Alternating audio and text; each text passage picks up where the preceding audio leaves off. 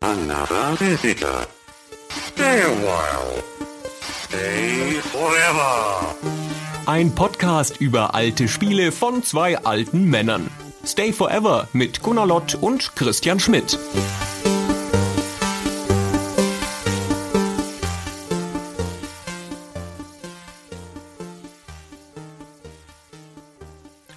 Folge 57 von Stay Forever. Hallo Gunnar.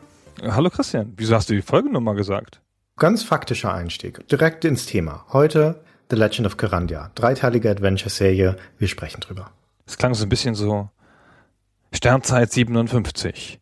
Dies sind die Abenteuer. Captain Schmidt. Na gut. Ja, wir sprechen über Legend of Carandia. Genau. Was ist denn das? Ah, das ist interessant. Ich weiß auch nicht mehr, wie wir zu diesem Thema gekommen sind, aber irgendwie haben wir gesagt, wir könnten mal Corandia machen und dann wir beide so, ja, ja, Corandia. Wir hatten offensichtlich gute Erinnerungen an das Spiel, also die sich so aus der Nostalgie speisen. Ich habe das das letzte Mal vor 15 Jahren gespielt und ähm, wenn man mich fragt, woran erinnerst du dich bei Legend of Corandia, dann fallen mir genau drei Dinge ein. Oh, ich will auch meine drei Dinge sagen, aber sag mir zuerst. Okay, sehr gut. mal schauen, wie viele wir deckungsgleich haben. Okay, meine drei. Erstens, das ist das Spiel, wo die Frau die ganze Zeit die Klamotten wechselt. Zweitens, das ist das Spiel, wo man so ein One-Click-Interface hat, also die Gegenstände direkt aus der Grafik klickt. Und drittens, und das ist das, was vermutlich meinem Bruder, wenn er diesen Podcast hört, als allererstes einfällt, nämlich süß-saure Soße created. Sehr schön. Was man sich so merkt. Da komme ich nachher nochmal dazu. Das, glaube ich, muss man noch kurz erklären. Und deine drei. Ich habe alle drei Teile mit meiner Frau zusammengespielt, wie damals okay. ich alle Adventures mit meiner Frau zusammengespielt habe, so im gemeinsamen Rätseln vor dem Bildschirm. Mhm. Wir haben dann kurz zusammen überlegt und wir wussten noch Wald. Es gab viel Wald in diesen Spielen. Oh ja. Es gab irgendeine ganz schlimme Höhle. Oh ja. Es gab eine Frau, die sich umzieht. und es gab im dritten Teil, das wussten wir noch, so einen Helden, den man auf Gut und Böse stellen konnte. Okay, das sind ja vier Sachen. Ja, das sind vier Sachen. Deine Dreiliste besteht aus vier Sachen. Hm. Genau.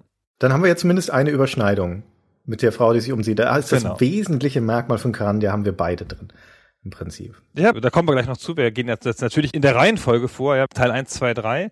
Aber was das, wie super das war mit dem Umziehen. Ja, das ist schon bezeichnend, dass genau das einem im Gedächtnis bleibt. Das hat Erklärungsbedarf.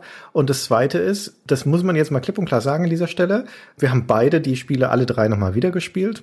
Ja, wir haben uns vergewissert, ob unsere Nostalgie von damals gerechtfertigt ist und relativ nüchtern betrachtet sind das mittelmäßige Spiele der erste Teil ist, na, na, geht so, der zweite ist okay und der dritte ist eine Katastrophe. Und meine Erinnerung an die ist aber durchweg positiv. Also den dritten habe ich damals nicht gespielt, aber den ersten, zweiten ist durchweg positiv. Wieso? Ja, wieso habe ich eine positive Erinnerung an Spiele, die objektiv nicht gut sind? Ich habe da ein paar Theorien zu, aber wollen wir die einzeln machen? Also bei den einzelnen Spielen ja, sagen? Oder wollen wir versuchen, das erstmal also die grundlegende Theorie ist, ich finde, die sind sympathisch, die Spiele. Hm. Hm. Sogar der erste Teil, weil das ja. so eine angenehme, unaufdringliche Fantasy ist.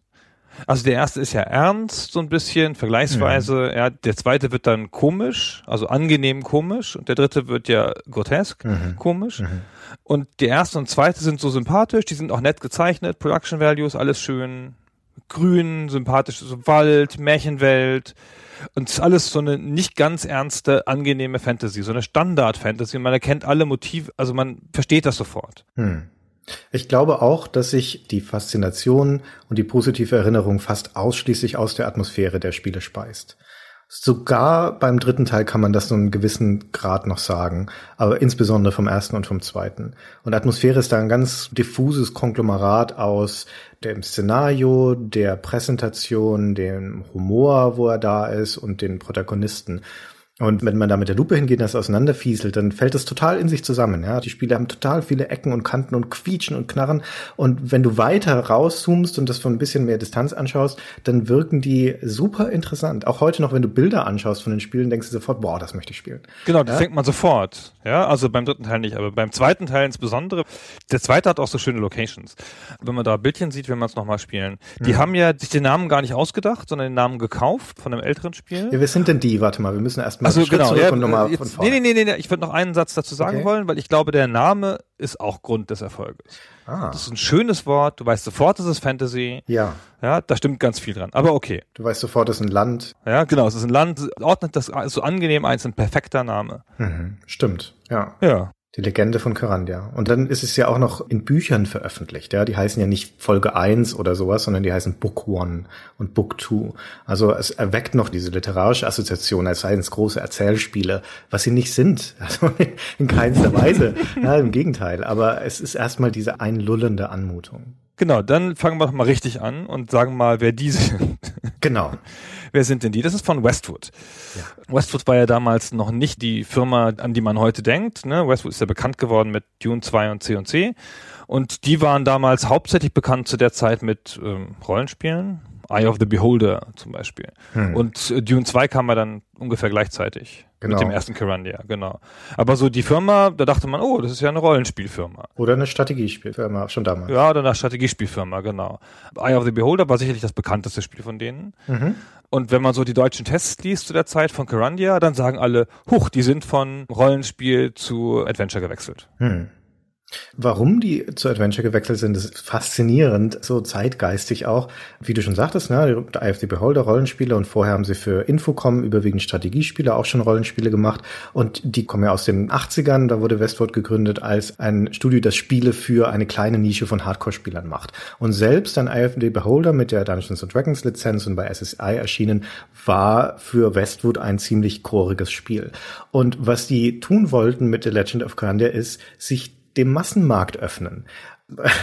Das klingt absurd heutzutage, sich mit einem Adventure den Massenmarkt zu öffnen, aber damals waren Adventures in dieser Anfangszeit der 90er einfach das universelle Genre. Das ist die Zeit von den ganzen Sierra-Spielen, von den späteren King's Quest, von Monkey Island, von Indiana Jones, von Day of the Tentacle, von den Lost Files of Sherlock Holmes, von Simon the Sorcerer, Eric the Unready, Simon Max und so weiter und so weiter. In diesen drei Jahren, 91 bis 93, kamen ein großer Teil der wichtigsten Adventures dieser Ära raus.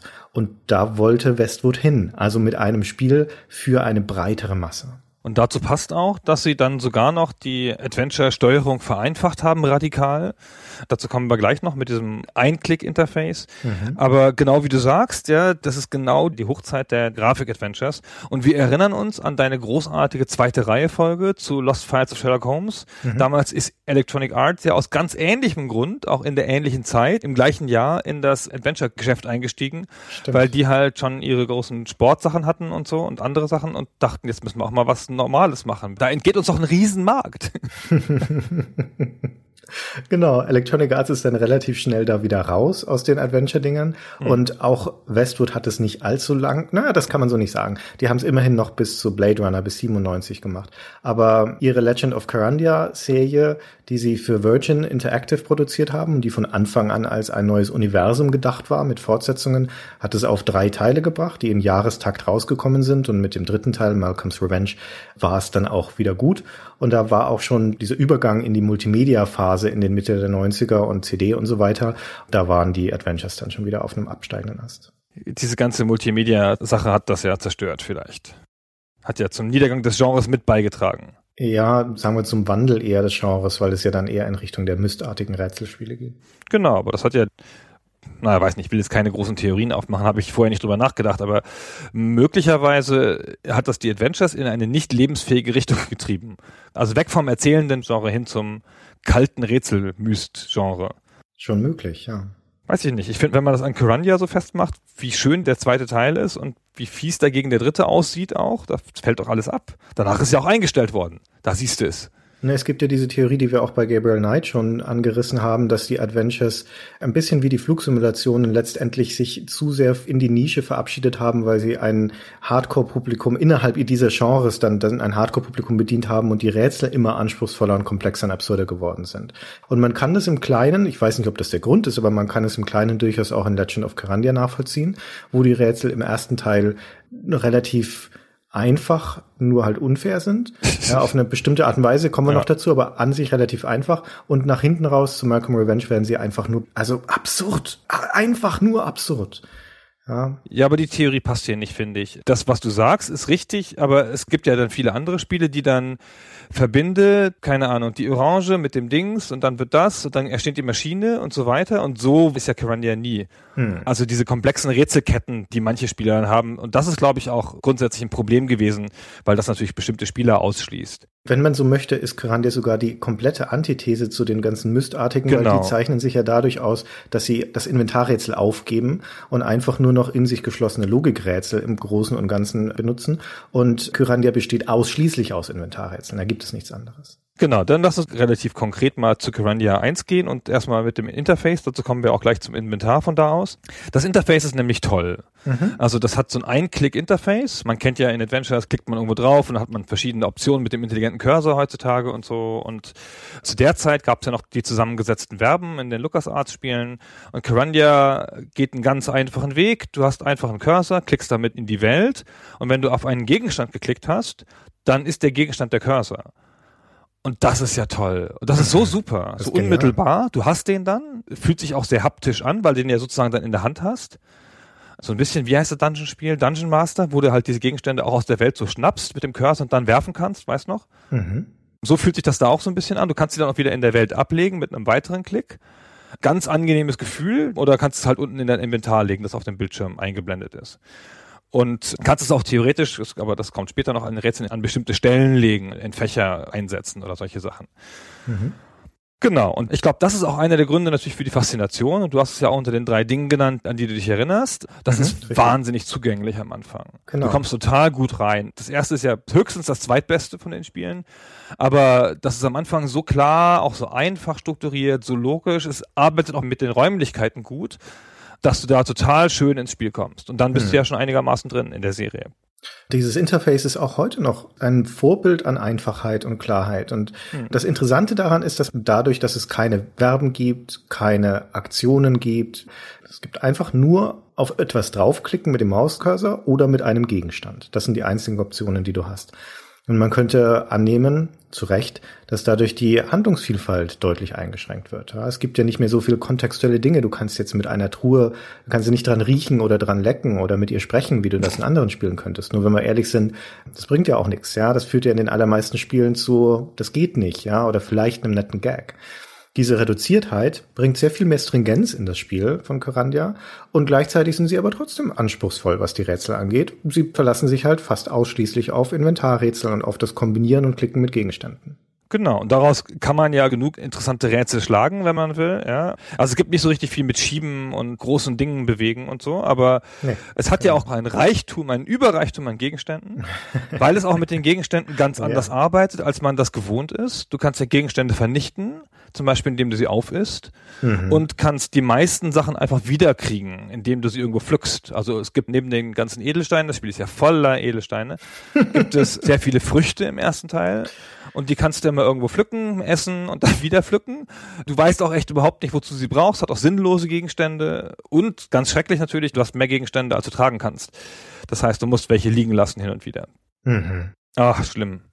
Das stimmt. Weil du das mit den Edelsteinen gerade erwähnt hast. Das erste Spiel ist voll mit Edelsteinen und man macht kaum was anderes als irgendwelche Edelsteine zu sammeln und einzusetzen. Aber das scheint tatsächlich eine Art von Hommage an dieses BBS-Kyrandia zu sein, an dieses Vorbild, das du vorhin schon kurz erwähnt hast, weil mhm. die beiden Gründer von Westwood, der Brad Sperry und der Louis Castle, scheinen dieses Spiel von 1988 gespielt zu haben. Also ein BBS ist ein Bulletin Board System, also so ein Mailbox, wo du dich mit deinem Modem einwählst und dann kannst du da auch Spiele spielen. Und das war halt so ein textbasiertes ähm, Multiplayer-Adventure. Das ist ein ziemlich konventionelles Fantasy-Spiel, dieses Kyrandia, weiß gar nicht, wie der volle Titel heißt, ist ja auch wurscht. Jedenfalls ist das Einzige, was es so an Übertragung gibt, offensichtlich der Name und diese ganzen Gegenstände. Und die beiden Westwood-Leute haben wohl die Rechte gekauft an diesem Kyrandia, um dann ihr eigenes Adventure draus zu machen. Das muss auch relativ früh schon gewesen sein, weil das Legend of Cranda, der erste Teil kam 92 raus, aber der muss mindestens seit 1990 in Entwicklung sein, also zwei Jahre vorher, weil die damals nämlich, da gibt's diese hübsche Anekdote, die der Louis Castle mal erzählt hat, bei Sierra waren, bei dem Ken Williams, dem Chef von Sierra, um denen ihr Interface zu zeigen. Dieses One-Click-Ding, das wir gerade beschrieben haben. Denn damals waren die ganzen Sierra-Spiele noch Parser gesteuert, also mit Eintippen und so. Ja, und dann sind die da hingefahren nach Course und haben diesen Prototyp im Gepäck gehabt und haben sich beim Ken Williams ins Büro gesetzt und haben dem das demonstriert und stolz gezeigt, was für ein cooles Mausinterface sie haben. Und dann nickte der freundlich und nahm sie mit nach nebenan und zeigte ihnen King's Quest 5, das damals in Entwicklung war und bei dem Sierra auch auf ein Mausinterface übergeschwungen ist. Und dann waren sie etwas zerknirscht und sind wieder nach Hause gefahren und das King's Quest 5 kam dann auch 1990 noch raus. Also zu dem Zeitpunkt, wo Corandia draußen war, waren alle großen Adventures von allen großen Herstellern schon auf Maus umgestellt. Aber trotzdem war keines so einfach wie das von Westwood. Sie haben es ja trotzdem alles nochmal unterboten. Und ich finde auch, dass das auch vielen heutigen Adventures, die ja alle immer so einen Kreis aufmachen um den Cursor rum, ich finde das denen überlegen, weil das natürlich auch das Design zwingt, ziemlich stringent zu sein, mhm. ziemlich klar mit Hinweisen zu arbeiten und weil es was ich total angenehm finde, aber das ist auch nur gespeist durch meine Kenntnis heutiger Adventures, weil es kein Dialogsystem hat. Und das finde ich ja. so entlastend im Nachhinein, ja. Also du hast halt kurze Gespräche, da klickst du dich durch. Das gibt dann, was weiß ich, drei Sätze mit demselben und da kannst du auch nicht antworten oder so. Du klickst dich einfach durch diese drei Antworten durch und dann fängt sie wieder von vorne an. Mhm. Und dann weißt du, aha, okay, es ist offenkundig alles gesagt. sie sagt ja schon wieder dasselbe nochmal oder der und dann ist es fertig. Und das zwingt natürlich aber auch die Dialogschreiber dazu, ein bisschen tight zu sein, ja, sich da nicht in riesigen Bäumen zu ergehen. Und dadurch ist vor allem im zweiten Teil sind es auch sehr gut geschrieben, sehr nee. auf den Punkt, alles sehr knapp. Nein. Doch, das hat vielen Stellen gut. Im Englischen ist es ganz gut geschrieben. Im Deutschen ist es so voller Fehler, dass man es gar nicht mehr wahrnehmen kann. Aber im Englischen hat es viele schöne Witzchen, finde ich. Welches das viele zweite kleine oder welchem redest das zweite, das zweite. Ja, naja, das gut, zweite, okay. genau. Das erste hat ja gar nichts. Also das erste ist ja, da sagt er ja gar nichts Intelligentes und macht auch nichts Intelligentes. Und das zweite, da kommt ja der Charakter der Protagonistin raus. Dazu kommen wir noch. Okay, und beim zweiten, dann nehme ich das zurück. Das stimmt, das zweite ist nett geschrieben, ja, das war. Insbesondere was Santja angeht, ja. Genau, genau. Hm. Aber wie gesagt, ich finde, also wenn es kein Dialogsystem in der Form gibt, dann kann man denen halt auch nur drei Sätze geben, die müssen dann halt auf den Punkt sein. Mhm. Und dann machst du halt nicht so riesen Bäume, die ich immer wahnsinnig langweilig empfunden habe. Ja, vor allem haben die einen sehr cleveren Dreh gefunden, den ich echt vorbildhaft finde, im zweiten Teil aber erst. Nämlich du kannst natürlich auch deinen eigenen Charakter anklicken, ja, und der sagt dann was. Ich wüsste jetzt nicht, dass das in anderen Spielen, dass das in den LucasArts-Spielen zum Beispiel jemals gegangen wäre, dass man seinen eigenen Charakter anklicken kann. Oder den Sierra-Spielen. Und der, und dann was sagt. Vielleicht irre ich mich jetzt, aber es kommt mir sehr neu vor. Und im ersten Teil, dieser Brandon, der der Hauptfigur ist, der, hat drei, vier Standardsätzchen, die er immer wieder runterspielt. Also das ist einfach verschenkte Chance. Und im zweiten Teil fangen sie dann damit an, dass Santja in dem Bildschirm, in dem sie gerade ist, dass sie immer zwei Sätze parat hat. Und der erste ist meistens irgendein Kommentar zu der Umgebung und der zweite ist fast immer irgendein Kommentar zu dem, was sie gerade tun soll. Das heißt, dadurch, dass du sie anklickst, kriegst du so einen ganz subtilen Hinweis in der Regel nochmal, was eigentlich gerade die Aufgabe ist oder was man hier wohl machen muss. Kriegst du nicht auch eine Erklärung des Gegenstandes, wenn du mit dem Gegenstand auf sie klickst? Ja, wenn du mit dem Gegenstand auf sie klickst, ja. Genau. Wenn es nicht auf ist. Ja, das genau. ist halt ja, entweder das ist du oder sie isst es auf. Ja, genau. Ah, das kann leicht passieren. Was die mir schon alles aufgegessen haben, diese Charaktere. Und ich dann, verdammt, ich brauche doch die Blaubeeren noch. Ah, wo habe ich die denn jetzt her? Ja. ja, du kriegst ja alles wieder, wie du vorhin gesagt hast, ja. aber es ist nicht so tolles Design, weil ich habe mehrmals gezögert, den Gegenstand auf sie zu klicken oder auch auf Brandon im ersten Teil, weil ich nicht wusste, sagt er mir jetzt was dazu oder ist es dann weg, das Ding. Aber eigentlich passt das zum effizienten Umgang mit dem Inventar, dass du nicht noch eine extra Taste hast oder einen Menüpunkt, mit dem du den Gegenstand untersuchst, mhm. sondern dass es halt dir dein Charakter direkt sagt, was auch einfach von der ganzen Metaphorik her sehr klar ist. Außer wenn das ist. Das Absurde im, insbesondere im ersten Teil ist, dass sie fast schon nicht wussten, was sie mit ihrem Interface-Platz anfangen sollten, weil das größte Element auf dem Bildschirm im Interface ist ein riesiger Kristall, mit dem man das Optionsmenü aufruft. Ja, ein Drittel ungefähr der Fläche. Wie kommt denn auf ja. so eine Idee? Ja, total bescheuert. Hätten sie mal das Inventar größer gemacht. Ja, genau, hätten sie mal das Inventar größer gemacht, weil das, was du vorhin schon sagtest, ein bisschen der Nachteil von dem System oder was heißt der Nachteil? Eine doofe Designentscheidung ist, dass du nur zehn Inventarplätze hast. Es gibt aber viel, viel mehr Gegenstände im Spiel und auch viel mehr, die du zur gleichen Zeit dabei haben könntest und wolltest vielleicht. Ja. Und An einer Stelle brauchst du elf, ne? Also kannst du gut elf dabei haben. Genau, bei den Edelsteinen, ja. bei dem Altar. Richtig, ja, genau. ja da genau. gibt's elf Edelsteine und du hast nur zehn Inventarplätze. Das heißt, du musst zwangsläufig da dann Dinge ablegen und hin und her bringen. Und was du halt machen musst, ist Inventarmanagement letztendlich. Ja, Du musst überlegen, welche Sachen lege ich irgendwo hin. Das ist wie bei den alten Infocom-Adventuren. Du erinnerst dich, wo dir Sachen wieder aus der Hand gefallen sind, wenn du zu viel aufgenommen hast. Ja. Ich glaub, bei Zorg haben wir drüber gesprochen. Genau. Und hier ist es wieder so ein Rückgriff auf diese Text-Adventure-Zeit, dass du auf einmal Dinge wieder liegen lassen musst, weil du nur zehn mitnehmen kannst. Und das ist total unsinnig, ja. Nicht umsonst wurde das sofort aufgegeben von den Grafik-Adventures, ja. Das gibt's in keinem Sierra-Spiel, in keinem LucasArts-Spiel, in keinem anderen Spiel, weil es halt einfach unsinnig ist. Das ist keine Herausforderung, es macht keinen Spaß, ja. Du kannst meistens nicht vorhersehen, welchen Gegenstand du noch brauchst und welchen nicht. Manche werden sinnlos, manche sind überhaupt von vornherein sinnlos. Es gibt genügend Gegenstände im ersten Spiel, die man niemals braucht, ja, und du weißt es einfach nicht. Ja, schleppst es halt rum und dann merkst du irgendwann, der Gegenstand, den du die ganze Zeit sorgfältig gehütet hast, wurde nie gebraucht und dafür musst du für den anderen nochmal zurücklaufen, weil du doch zwei davon brauchtest. Genau. Naja, wurscht. Ja, wir haben immer noch nicht erzählt, worum es eigentlich geht im ersten Spiel, oder? Das neue Rekord. Genau. Das erste Spiel hat nämlich auch noch, also auch ein Teil der Faszination. Es fängt sensationell schön an, finde ich. Ja, ja. Also die Story ist, es geht um das Fantasyland Kyrandia und der Hofnarr Malcolm ist der Bösewicht und hat das Herrscherpaar ermordet. Auch ein ganz interessanter Schachzug. Wie kommt man denn darauf, dass es der Hofnarr ist? Ist das nicht ein alter Topos? Echt? Der ja, Hofnarr? Ist, ja, natürlich. Der Hofnarr ist hier nur eine Variante des Clowns. Ja, und der böse Clown ist doch ein ganz alter Topos in echt? Geschichten erzählen. Ja, klar. Nein, echt? Also wirklich? Bist du sicher, dass du nicht verwechselst? Warum? Der klassische Topos des Jester ist doch immer so ein neutraler Charakter. Der spielt Streiche, aber hat auch eine gute Seite und so. Und der böse Clown, den kenne ich erst seit, keine Ahnung, Stephen King. Also ich würde mich jetzt nicht so weit aus dem Fenster lehnen und sagen, das ist ein altes Motiv der Literatur, aber zumindest in unserer neueren Zeit ist das nicht ungewöhnlich. Ich finde es auch ziemlich naheliegend, dass ein Charakter, der qua Beruf ja eigentlich harmlos sein sollte, ja, der harmlose Spaßmacher, aus dem dann auf einmal einen mächtigen Bösewicht zu machen, ist halt eine ordentliche Fallhöhe und allein deswegen schon interessant. Der Joker bei Batman zum Beispiel ist ja quasi auch eine Variante von dem bösen Narr. Genau, und dann haben wir schon alle und mehr wüsste ich nicht davon, von richtig bösen Narren. Und er ist auch ein Magier hauptsächlich eigentlich, ja. Also er kann ja zaubern. Mhm. Ich fand das immer ganz komisch, dass der Hofnarr auch noch zaubern kann. Wieso denn das? Das können der Hofnarren sonst nicht, ja. Aber ihm geht's auch voll drum, weil der macht das ja alles, weil er die Magie des Landes haben will. Also nochmal, mhm. also ganz von vorne, ne, der hat das Herrscherpaar umgebracht, kam ins Gefängnis. Die Magier haben ihn ins Gefängnis, die Mystiker heißen Im Schloss wieder. haben sie ihn eingesperrt. Genau, ins Schloss eingesperrt, genau. Und dann ist er ausgebrochen, verwüstet das Land, tötet Eichhörnchen. Was hat das Spiel eigentlich mit Eichhörnchen? Da kommt ständig Eichhörnchen vor. Eichhörnchen und Schuhe, damit hat das Spiel es irgendwie. genau. Und versteinert den Hofmagier Kallak. Das kommt im Intro schon vor. In dieser grandiosen Szene, wo der Kallak schon weiß, also auch dramaturgisch sehr schön, Kallak weiß, dass es mit ihm zu Ende geht, weil Malcolm kommt ihn holen. Mhm. Und er schreibt einen Brief an Brandon. Und Brandon ist so ein, ist halt der Held. Sein Enkel. Ja, genau, ist der Enkel, aber ist halt auch noch irgendwie der Erbe des Königreichs. Irgend, ach, alles ganz schrecklich. Und er schreibt ihm halt einen Brief. Und das sieht sensationell aus, weil das so eine schöne Szene ist mit einem scharfen Vordergrund, wo er schreibt und seinem großen Gesicht im Hintergrund. Das hat man so im Spiel fast noch nie gesehen. Mhm. Ist jetzt eine typische Filmeinstellung. Ja, jetzt auch nichts Ungewöhnliches, aber in Spielen halt noch nie gesehen.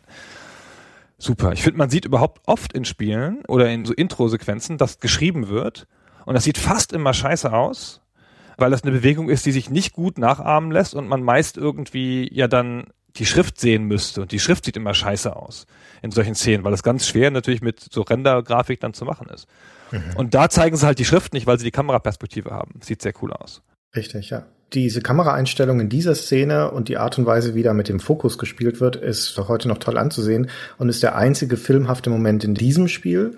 Im zweiten gibt es überhaupt keine filmhaften Momente und im dritten haben sie ja dann angefangen mit CDs und Rendervideos zu arbeiten und da ist das ganze Intro besteht nur aus komischen Schnitten und Kameraperspektiven. Weißt du, wie ein Kind, das ein neues Spielzeug bekommen hat.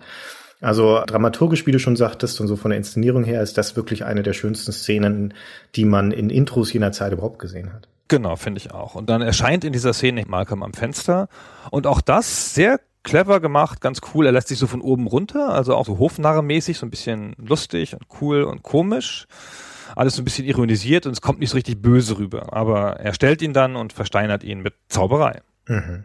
Also dieser Auftakt insgesamt ist grandios. Ja, wenn ja. das Spiel dieses Tempo und diesen Witz und diese Dramaturgie durchgehalten hätte bis zum Ende, dann wäre es zu Recht ein sensationeller Klassiker. Aber leider flacht es dann sehr schnell ab. Ja, es bleibt ja noch ein paar Sekunden gut. Ja, dann fängt man an, den Brandon zu steuern. Warum heißt der eigentlich Brandon? Was ist denn das für ein bescheuerter Name? so heißt kein Fantasy. Weißt du, Karandia auf der einen Seite, der perfekte ja. Name, und dann Brandon als den Heldennamen. Das ist so ein bescheuerter Wagen. Das ist ein halbstarker Name, oder? Ja, das ist so ein amerikanischer College Boy oder sowas. Ja, ja. ja der auf dem Weg zum Bierpong ist. ja, genau. In der Alpha Lambda Dings Fraternity wohnt. Also das ist irgendwie komisch. Der heißt schon komisch, finde ich, und sieht auch komisch aus. Der ist sie auch. Ist auch komisch. Ist der mit Absicht so komisch oder ist das passiert? Das ist echt, also das ist eine ganz gute Frage. Und der ist ein Arschloch, sagen wir es so. Die Amerikaner würden sagen ein Douchebag.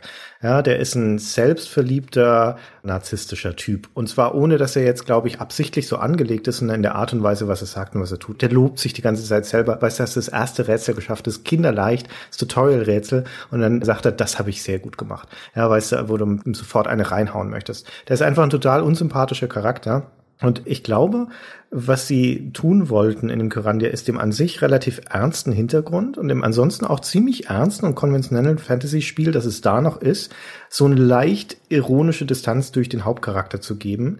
Das funktioniert aber hinten und vorne nicht. Nee, sie kriegen es auch gar nicht hin. Es ist ganz komisch. Also er macht mal einen flapsigen Spruch und so. Aber der spricht ja auch viel, dann zumindest auch in der CD-Version auch richtig gesprochen. Und da gibt's diese Szene, wo er diesen kleinen Jungen trifft, den er fangen muss. Dann ist halt so ein Fangspiel, läuft eben durch mehrere Screens hinterher. Ganz nette Szene, auch ganz cool am Anfang, kommt man sich ganz gut vor. Und mhm. dann schleicht es von hinten an ihn an.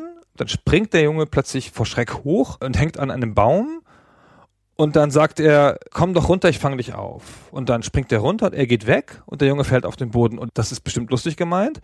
Aber ich dachte, das kann er nicht machen. Der arme Junge, der hat sich vielleicht wehgetan. Wenn das mein Kind wäre. Ja, also ich fand das völlig unpassend, hat mich total rausgeworfen. Und da dachte ich, aha, das war wohl lustig. Ja, und du hast vollkommen recht, das ist unpassend ja. und es ist ein Stilbruch. Wäre das in einem Comedy-Adventure passiert, dann wäre sowas vollkommen okay, weil dann ist es eine Slapstick-Szene. Das ist aber kein Slapstick-Spiel, sondern das ist ein sehr ernsthaftes Spiel an sich. Nur dieser Brandon versucht halt da eine Art Penela-Scherz zu machen, indem er den dann runterplumpsen lässt. Und einem Guybrush Threepwood zum Beispiel könnte man genau das Gleiche zutrauen, dass er das macht. Und dem würde man es durchgehen lassen, weil der halt ein selbstironischer Charakter ist. Der kriegt selbst genug ab. Der Brandon kriegt nie was ab. Ja, nie. Kein Gag geht auf seine Kosten, sondern der ist halt derjenige, der austeilt in dem Spiel, immer nur austeilt und nie einsteckt. Er kann sterben. Ja, er kann sterben, genau. Aber das ist auch schon alles. Und das ist ja dann einfach das Ende der Geschichte. Das ist ja ein Fehler, den du gemacht hast. Da musst du zurückspulen und musst es richtig machen. Der verhält sich auch nicht wie ein Fantasy-Held. Der verhält sich überhaupt nicht wie ein Held. Dadurch ist er ein Fremdkörper in dieser Welt. Ist ganz komisch. Ich verstehe auch gar nicht, also wie der angelegt ist. Der hat auch keine hervorstechenden Eigenschaften. Er kann dann hinterher zaubern, weil du so ein einfaches Magiesystem erlernst, nach und nach, so ein Edelstein-basiertes. Aber auch das benutzt er so wie jemand, der das noch nie gesehen hat. Also, ach, guck an, das kann ich jetzt, kann ich heilen. Mhm. Das ist bestimmt nützlich. auch so geil. Das ist bestimmt nützlich. Das, so, ach so, das ist das, was du sagst, nachdem du zaubern lernst. Hm.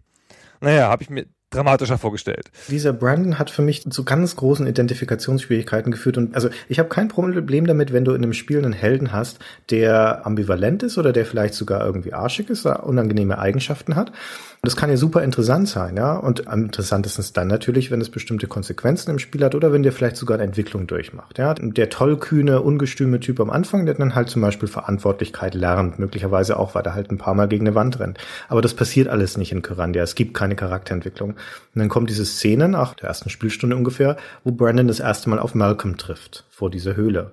Und das könnte ja eigentlich ein super interessantes Zusammentreffen sein. Das ist dieser mächtige Hofnarr, der die ganze Welt verwüstet und man weiß zu dem Zeitpunkt schon, dem muss man das Handwerk legen. Und dann treffen die da aufeinander und dann steht der Brandon da breitbeinig und sagt, geh aus dem Weg, alter Mann, ja, und wirft ihm die ganze Zeit so saloppe Sprüche an den Kopf. Und ich sitze dann da davor mit einer ganz großen Distanziertheit und denke, was passiert denn da gerade, ja? Dessen Verhalten passt nicht zu der Situation. Das Verhalten von Malcolm, vielleicht noch eher, der das so ein bisschen amüsiert, hochmütig quasi nimmt in dem Moment und ihn auch nicht ganz ernst nimmt. Aber das wird der Dramatik dieser Situation in keiner Weise gerecht. Also der Malcolm kommt auch nicht sehr stark rüber in der Szene. Also du hast ihn im Vorspann als mächtige Kraft erlebt und hier hast du jetzt gar keine Angst vor ihm. Und du hast auch keine Aggression gegen ihn so richtig, so ja, also die willst ihn nicht angreifen oder das Spiel legt das nicht nahe, dass du ihn angreifst. Nee. Du redest halt einfach so mit ihm in so, so eine komische, distanzierte, auch so ein bisschen halblustige Weise. Dass Malcolm das macht, Gott, um dich zu verarschen vielleicht, ja, weil er alle Trümpfe in der Hand hält. Mhm. Denkt er, es machen ja alle Bösewichte. Aber warum du so agierst, weder mit Furcht, noch mit Hass, noch mit irgendwas, ja, man könnte ihm auch mal sagen, hier, du hast da Leute umgebracht, das macht man nicht. ja. Ja, ja, ich meine, dem Brandon geht's in dieser Szene auch einfach nur darum, an ihm vorbeizukommen in diese Höhle. Ja, das alles. Ja. Aus welchem Grund auch immer. Das ist ja auch gar nicht klar, was er eigentlich da erreichen möchte. Ich glaube, das sucht die Zantia oder irgendjemanden oder sowas. Ja. Also es ist sehr strange. Und diese Szene ist aber trotzdem sehenswert und hypnotisierend. Und das liegt ausschließlich daran, dass dieser Malcolm während dieser ganzen Diskussion mit Dolchen jongliert. Schmeißt in die Luft, lässt sie kreisen, dann nimmt er mal einen hinter seinem Rücken auf, ja, dann schmeißt er mal einen ganz besonders hoch und dann fängt er ihn wieder. Und das ist butterweich animiert, ohne ein einziges Ruckeln. Also ich sagte gerade schon hypnotisierend, dem könnte ich minutenlang zuschauen, wie der einfach nur diese Dolche da kreisen lässt. Das ist unfassbar. Das ist super. Sehr schöne Pixelanimation. Einmal wirft ja. er ihn ja sogar auf Brandon, dann schlägt er neben Brandon im Baum ein und du hast dann die Möglichkeit, ihn als Spieler zu nehmen und zurückzuwerfen. Mhm. Und das wertet die Situation nochmal auf, finde ich, also was, was diese Animation angeht, weil du dann plötzlich Teil dieser Animation bist und die nicht nur ein Hintergrundeffekt ist. Stimmt. Das ist ganz toll. Das rettet auch diese ganze Situation, das stimmt. Mhm. Wie überhaupt eine der wirklich starken Seiten von den Grandia-Spielen, also zumindest von den ersten beiden Teilen, die Animationen sind. Also wir haben schon erwähnt die Inszenierung oder die grafische Opulenz und das sind sehr, sehr schöne Hintergründe, insbesondere was die Farbgestaltung und die Ausleuchtung angeht. Das ist ein sehr atmosphärisches, farbsattes Universum, dieses Carandia. Passt wunderbar zu so einer lebensvollen Fantasy-Welt, wenn man so sagen möchte. Und viele von den Interaktionen von Brandon und dann im zweiten Teil von Santia sind sehr detailverliebt und sorgfältig animiert. Und das ist echt schön anzuschauen. Das sieht schon hübsch aus. Ich fand jetzt im Normalspielen, dass es viele kleine Hintergrundanimationen hat, aber ich glaube, das Echt? war sogar eher noch weniger als andere Spiele zu der Zeit. Diesmal ist es mir irgendwie positiv aufgefallen. Es ist immer noch irgendwas, irgendwas bewegt sich immer im Screen. Aber es, ja, aber das ist, also ich glaube, damals gab es das schon genauso bei anderen Spielen. Ich weiß ja nicht, warum ich die Erwartungshaltung hatte, jetzt beim Normalspielen, dass es nicht so wäre und dann überrascht war, dass es so war. Ah, das überrascht mich gerade, dass du das sagst, weil mhm. ich habe es ja auch nochmal gespielt und zumindest im ersten Teil sind die Szenen, die allermeisten Szenen komplett statisch. Ich kann mich nicht erinnern, dass da sich irgendwas bewegt. Doch, es ist immer irgendeine, es blinkt mal ein Auge auf im Hintergrund und im zweiten Teil hat sie ja diesen Kessel im Inventar sozusagen und der Kessel bewegt sich die ganze Zeit. Der bewegt sich ständig, ja. Das genau, stimmt. also solche kleinen Sachen gibt's schon öfter. Ja, oder irgendeine, irgendein Tier läuft mal da lang oder so. Es ist nicht so viel, aber ich, mir ist es aufgefallen und ich dachte irgendwie, hatten Spiele das schon normalerweise zu der Zeit oder ist das jetzt hier besonders gewesen? Monkey Island hatte das nicht, oder? Also erste, aber das zweite, das ja da schon raus war, das hatte das schon. Ja, die Sierra-Spiele hatten das auch immer wieder, also schon von frühester Zeit. Ja. Und es gab diesen typischen Adventure-Farbeffekt, dieses Color Cycling bei Wasser, mhm. das gab's hier nicht. Und das gab's in anderen Spielen zu der Zeit schon, wenn ich mich recht entsinne. Ja, das stimmt. Ja, schon statisch und viel Recycling der Szenen. Das ja, ja. Ja, das ja. stimmt. Gerade Wald, was du vorhin erwähnt hast, ja, Wald, Wald, Wald, Wald, Wald und es sieht fast immer gleich aus. Genau. Sie nehmen auch richtig exakt denselben Raum nochmal und stellen ihn an eine andere Stelle. Ja, genau. Und das heißt, da kommen wir nochmal zu Text Adventures zurück, das heißt, eigentlich musst du mitzeichnen. Das musst du im Wald am Anfang noch nicht so dringend, weil eigentlich haben sie das ganz logisch gefasst. Du fängst halt an und da kannst du nach links und rechts gehen und dann gehst du nach rechts und dann kannst du relativ viele Rätsel in den Räumen rechts von dem Anfangsraum lösen, die auch alle so irgendwie geschlossen sind und dann, wenn du das geschafft hast, gehst du nach links und dann löst du da relativ viele Rätsel. Also es gibt auch welche, die überlappen, aber also ich finde, die Räume sind so, dass du sie logisch nacheinander abarbeiten kannst. Und es werden ja an vielen Stellen auch erst Wege frei, nachdem du bestimmte Rätsel löst. Und dann erst tut sich der nächste Hub auf, sozusagen, von dem es dann weitergeht. Mhm. Aber eigentlich müsstest du Karten zeichnen, weil es so gleich ist. Und im Labyrinth musst du es sogar. Genau, in der Höhle musst du es dann. Ja, du hast ja vorhin schon kurz erwähnt. Ja, die Höhle, die beschissene Höhle. Ja, das ist ungefähr im Mittelpunkt des Spiels, wo du dann in diese Höhle rein musst und dann entpuppt sich das als ein Labyrinth im Dunkeln. Ja, lauter gleiche Räume, die nach dem ersten Raum alle dunkel werden und die nur beleuchtet werden können durch Feuerbeeren. Und die Feuerbeeren wachsen überall in diesen Räumen, gleich am Anfang auch, damit du es mal siehst. Du kannst davon beliebig viele pflücken, wie auch bei allen anderen Sachen, die Verbrauchsgegenstände sind. Und du kannst sie dann im Inventar haben, dann leuchten sie, dann kann dir in der Dunkelheit nichts passieren, aber Sie leuchten nur drei Schritte lang. Mhm. Ja, drei Räume lang. Ja, mit jedem Raum, drei den du Räume betrittst, lang, werden sie genau. ein bisschen dunkler. Das ist so ein bisschen wie dieses Grog-Rätsel in Monkey Island, wo du halt die Länge du brauchst, desto mehr geht dein Grog da kaputt, also das Grogglas. Mhm. Und hier ist es halt so, dass nach drei Schritten deine Feuerbeeren aus sind. Und das ist eigentlich ganz clever. Also ich fand das ziemlich kreativ, als ich das damals das erste Mal gespielt habe. Und das wäre an sich auch ganz nett, weil du musst halt dann immer zu diesem Bärenbusch zurück und dann so nach und nach legst du diese Feuerbeeren aus, wie Brosamen, und leuchtest so nach und nach dieses ganze Labyrinth aus und siehst dann auch so ein bisschen, wo du schon warst, dadurch, dass wo halt halt diese Dinge liegen. Das könnte eigentlich ganz cool sein, nur leider haben sie sich aus irgendeinem Grund dazu entschieden, dass du, nachdem du die letzte Beere ausgelegt hast, also nach drei Schritten, dann meistens in Räumen landest mit drei Ausgängen. Und hinter einem von diesen Ausgängen ist der nächste Feuerbeerenbusch und hinter anderen beiden ist es dunkel. Und wenn du in einen dunklen Raum reinläufst, dann fressen nicht die Monster ne, in einer langen, nicht abbrechbaren Animation und dann musst du das Spiel neu laden. Das heißt, du läufst durch dieses Labyrinth und kommst immer wieder in Situationen, wo du halt einfach raten musst. raten, durch welchen von den Ausgängen gehe ich jetzt und in den meisten Fällen ist es falsch. Es gibt keinen anderen Weg. Du musst es ausprobieren und dann den richtigen Raum erwischen, dir da wieder neue Bären suchen und dann die Räume wieder belegen. Da die Bären ja von einem Busch aus immer nur drei Räume weit reichen, gibt es auch keinen Weg, die effizient zu benutzen oder erstmal einen zu nehmen und dann andere nachzuholen oder so. Es geht nicht. Die werden immer auf dem Weg verbraucht. Egal wie viele Bären du dabei hast, ja, du, du endest immer in einem Raum und musst den nächsten raten. Hm, richtig. So eine Frechheit. Ja, es ist halt Trial and Error und ein erstaunlicher Anteil von Rätseln in diesem ersten Kyrandia-Spiel ist nur durch Ausprobieren lösbar. Also auch die Edelsteine, die man auf den Altar legen muss, die musst du in einer bestimmten Reihenfolge da drauflegen. Und welche Reihenfolge das ist, ist jedes Mal zufällig im Spiel. Und du kannst es nur durch Ausprobieren rausfinden. Ich wollte das nicht glauben. Ja. Ich konnte das nicht glauben. Es hat vorher so ein Rätsel mit Farben und du siehst halt so, was sind noch mal Fliegen, so, keine Ahnung, irgendwie so Insekten halt, die verschiedene Farben haben, die musst du in einer bestimmten Reihenfolge antippen. Nee, das ist im zweiten Teil. Ach, das ist im zweiten Teil erst. Ah, okay, dann nehme ich zurück. Okay, also ich hätte jedenfalls gedacht, das wäre so ein Rätsel, wo du irgendeine Farbkombination irgendwoher mitnehmen musst und sie merken musst. Ich habe dann Ewigkeiten gesucht, woher ich diese Farbkombination wissen könnte. Und dann habe ich gedacht, es gibt eine logische, also von wegen, es symbolisiert ja Jahreszeiten irgendwie und es fängt mit dem Sommer an. Genau. Und dann habe ich gedacht, naja, okay, jetzt kommt halt wahrscheinlich der Herbst. Oder nein, vielleicht muss ich den Frühling, weil dann neu anfangen. Und nix dergleichen, das ist einfach fucking Zufall. Das ist einfach Zufall, genau. Und dieser Hinweis mit den Jahreszeiten ist auch noch ein Red Herring, ja. Das hilft ja. dir überhaupt nicht weiter. Im Gegenteil, das verwirrt dich nur. Das Spiel ist deswegen nicht unschaffbar. Wenn du einen falschen Edelstein da drauflegst, dann verschwindet er einfach in so einer Flamme und dann erscheint er irgendwo in diesem Wald zufällig wieder. Das heißt, du musst dann halt rumlaufen und ihn wieder suchen. das ist halt eine endlose Abklapperei dann von diesen Dingern.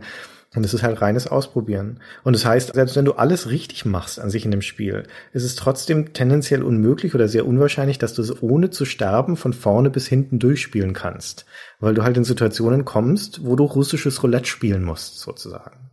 Das ist auch so, dass du ja nicht das Handeln voraussehen kannst. Und zum Beispiel kannst du ja von der Schlange gebissen werden mhm. im ersten Teil. Und das ist auch nur, weil du in einen Baum klickst. Ja. An der Stelle gibt es eine kleine Warnung oder so, aber es gibt nicht irgendwie eine Aktion, die da deutlich hinführt, einen Fehler, den du machst, und dann klickst du einfach hin und aus ist es. Hm. Ja, und kannst du auch nicht zurückziehen und so. Das kannst du dann hinterher erst, wenn du dich heilen kannst. Also alles nicht so schlimm, aber schon stressig. Und ich finde ja immer, ich habe ja, habe ich schon ein paar Mal erzählt, dass ich so ungebrochene Narrationen schön finde, ja, dass man halt auch, wenn man idealerweise nicht sterben muss, sondern sozusagen nur zurückgesetzt wird und sich in einer anderen Situation wiederfindet, die man dann lösen muss. Und das ist schon doof hier. Hm. Man merkt, das war ihr erster Versuch. Das ist in vielerlei Hinsicht ein optisch schönes und sehr elegant zu bedienendes, aber inhaltlich sehr dürftiges und unausgegorenes Spiel. Aber okay, ne, ist halt der Erstling, ist halt die Fingerübung. Trotzdem war es faszinierend genug, allein schon durch das Interface und durch die schiere Schönheit dieser Spielwelt und der Animationen, sich dann da halt durchzuquellen. Das war das falsche Wort, sich da durchzuarbeiten, sagen wir mal. Und dann kam ja ein Jahr später das zweite Spiel, Hand of Fate. Und da haben sie, als hätten sie uns gehört, durch ein Zeittor den Protagonisten gewechselt. Ja, auch interessant. Das allein sich zu vergegenwärtigen, wie viele von den großen Adventure-Serien wechseln den Protagonisten. In den allermeisten Fällen, bei den ganzen Sierra-Spielen, bei LucasArts, bei anderen großen Adventure-Reihen dieser Zeit, passiert das eigentlich nie. Das sind immer die gleichen, mit einer großen Ausnahme, nämlich der King's Quest-Serie von Sierra dem in gewisser Weise natürlich großen Vorbild für Fantasy Adventures, mhm. wo erstens mit jeder Ausgabe der Protagonist wechselt und zweitens mit dem vierten Teil, The Perils of Rosella, auch schon eine weibliche Hauptfigur 1988 reinkam. Und auch hier haben wir jetzt im zweiten Teil eine weibliche Hauptfigur, nämlich Zantia. Genau, die kennen wir schon aus dem ersten Teil so ein bisschen. Da ist sie diese Mystikerin, also eine Person, mit der du interagierst, die du auch brauchst. Und der zweite Teil macht eigentlich alles besser. Fast alles, aber ganz, ganz vieles macht er besser als der erste, genau. Okay, also es gibt Sachen, die er nicht besser macht, aber er ja. macht nichts schlechter und vieles besser. Doch, er macht doch eine Sache schlechter. Aber, okay. okay. aber gut. Aber eine der ganz wesentlichen Sachen, die er besser macht, ist einfach die Hauptfigur. Im Gegensatz zu dem Idioten Brandon ist Santia eine ursympathische, interessante Hauptfigur. Genau, das ist halt auch was, das ist ja eine weibliche Heldin, davon gibt es ganz wenige. Und das ist nicht immer so, dass alle Leute das toll finden, wenn es weibliche Helden gibt. Hm. Die Zantia, die hat jeder geliebt. Die ist auch für jeden, glaube ich, so eine Figur, wegen der man das Spiel gerne spielt. Die Playtime in Deutschland schrieb, das ist eine bezaubernde Heldin, die durch ihre unkomplizierte Art jedem Abenteurer ans Herz wachsen wird. Mhm. Unkomplizierte Art fand ich interessant im Zusammenhang. Das ist eher sowas, sowas aus der richtigen Welt zu einer fiktiven Figur hätte ich jetzt nicht gesagt, boah, die hat aber eine geil, unkomplizierte Art. Und da dachte ich, aha, das ist sowas, wie jemand seine Freundin bezeichnet vielleicht. Fand ich ganz lustig. Äh, das finde ich auch eine sehr interessante Bezeichnung, weil das ist nicht das Erste, was mir zu einfallen würde, unkompliziert. Und die ist ja voll nicht unkompliziert ich glaube sogar, wenn ja. man jetzt Santias Freund wäre in dieser Welt, also ihr Lebensgefährte, dass sie ziemlich high maintenance wäre, wie die Amerikaner sagen. Ich glaube nicht, dass die unkompliziert ist. Genau. Aber sie ist tatkräftig. Ja, sie ist patent, sie ist willensstark, sie ist anpackend und sie ist humorvoll. Sie ist selbst ironisch auch. Sie hat genau das, was dem Brandon fehlt.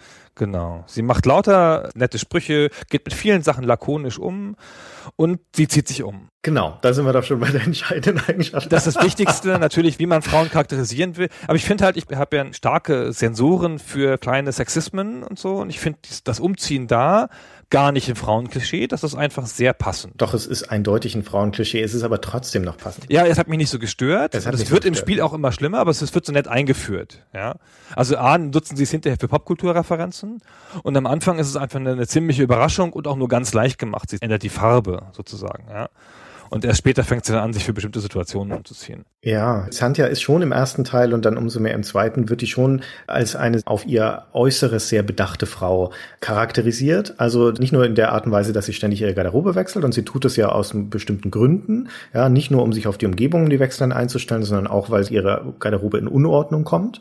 Ja, weil sie zerreißt oder nass wird oder sowas. Ne, und sie immer wieder ordentlich angezogen sein möchte, aber auch der Situation angemessen. Und zum anderen in den Kommentaren, die sie auch immer mal wieder abgibt, gibt, hat sie so selbstreferenzielle Kommentare, wo sie sich als eine Frau outet, die durchaus darauf bedacht ist, wie sie aussieht. Ja, die auf ihr äußeres Sicht was einbildet, sagen wir mal. Das ist aber gar nicht so schlimm, ne? Das ist sogar ganz interessant und angenehm, sowas mal zu haben, weil sowas hast du total selten in Spielen. Dass Weiblichkeit eine Rolle spielen darf, selbst wenn es Klischee-Weiblichkeit ist. Aber meistens sind ja weibliche Helden, ne? wir nehmen Tomb Raider zum Beispiel, sind ja einfach nur Männer mit Brüsten. In ihren Charaktereigenschaften sind sie aber nicht anders, als es jetzt ein männlicher Held wäre. Und Xantia ist erkennbar eine Frau, die sich auch mit Frauenthemen rumträgt. Genau. Auch wenn es, wie gesagt, sich viel ums Umziehen dreht und so. Das ist aber so charmant in Szene gesetzt, auch optisch. Wie das überhaupt ja ein sehr optisches Spiel ist. Also es, es zeigt halt einfach auch viel. Weißt du, was wir jetzt machen, Gunnar? Wir machen mal Shopping Queen und wir oh. sind die Guido Maria Kretschmars dieser Sendung und wir kommentieren mal schnell ihre Outfits. Lass uns mal schauen, ob sie einen guten Geschmack hat oder ob sie sich angemessen anzieht. Also sie fängt natürlich an mit einer Magierrobe, wie sich das gehört. Richtig. Ja, das ist natürlich super. Aber schon ihre Magierrobe ist vom Rock her, das ist so ein, so ein knöchellanger Rock und schon der ist geflitzt, ja, der zeigt Bein. Genau, sie zeigt ja oft Bein. Viele ihrer Outfits, also das nächste auch gleich, ist auch wieder, man sieht ihr Bein. Also die haben schon darauf geachtet, ihre Heldin sexy zu machen, ohne dass es wahnsinnig übertrieben ist. Später wird mhm. sie noch sexier, das ist vielleicht ein bisschen viel an manchen Stellen, aber das ist schon sehr cool. Aber es ist eine sehr angenehme Art von sexy. Ja, sie zeigt Bein und sie zeigt auch Dekolleté, aber es ist nie aufreizend. Ja? Also sie hat häufig wirklich lange Kleider an. Ihre Röcke, die sie anhat, ist in den allermeisten Fällen sind die knöchellang oder zumindest knielang. Und meistens hat sie auch lange Ärmel an, aber sie hat halt dann mal ein bisschen, na, es ist das Dekolleté mal ein bisschen tiefer, der Ausschnitt mal ein bisschen tiefer und die Röcke sind mal hochgeschlitzt. Also Bein sieht man häufiger. Genau. Und das erste Umziehen ist ja dann, dann zieht sie sich an fürs Abenteuer sozusagen. Und da hat sie einen Rock an, einen langen Rock und ähm, eine weiße Bluse. Ja, und sie hat halt Accessoires noch mit dazu. Ja, sie trägt ja so eine Art Haarband, weil sie ihre Haare offen trägt. Und sie hat eine Art Schärpe zu ihrem Gürtel. Als hätte sie eine Umhängetasche, nur trägt sie keine Umhängetasche. Ja, das, ist, das sind halt einfach wirklich Accessoires, die sie farblich auch immer abstimmt auf ihre Kleidung. Ja, schöne Schuhe hat sie auch. Ja. Ja, mit so komischen lila Knöpfen. Knöpfen. Hm. Ja. Genau, dann fangen die sehr location-spezifischen Outfits an.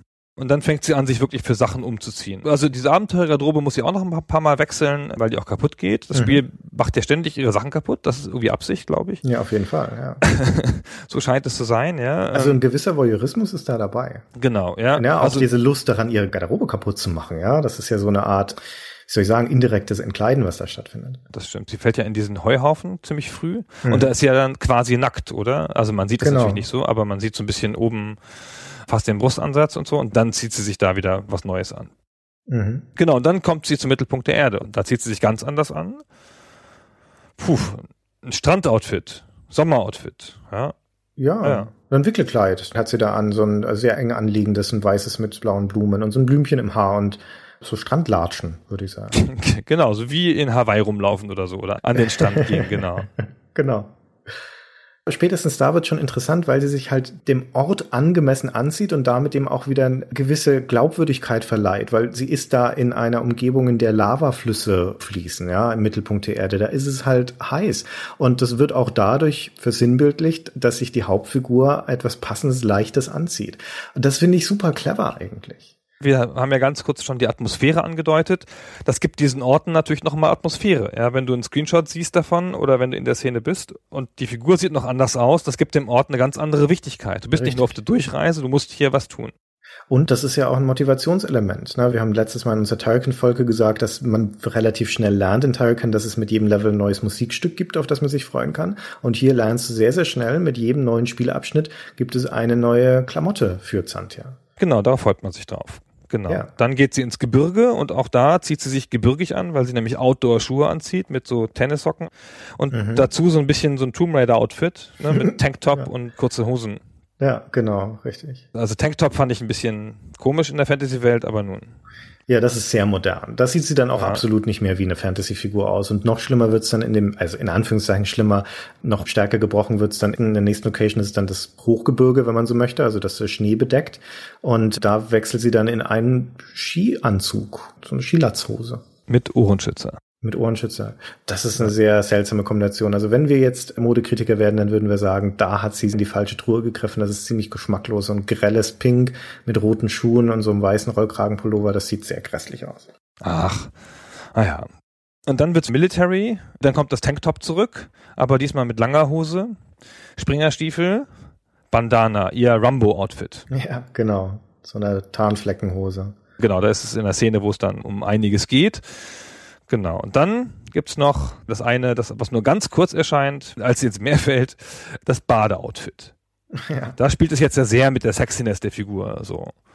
Ja, hat sie einen Bademantel an und ein gewickeltes Handtuch in so einem klassischen Klischee-Dings wie die, der Hollywood-Star kommt gerade aus dem Bad und der männliche Protagonist liegt schon im Bett. So sieht das aus. Siehst aber nur zwei Sekunden lang. Genau. Ja. Also neun verschiedene Outfits hat sie insgesamt an im Laufe des Spiels.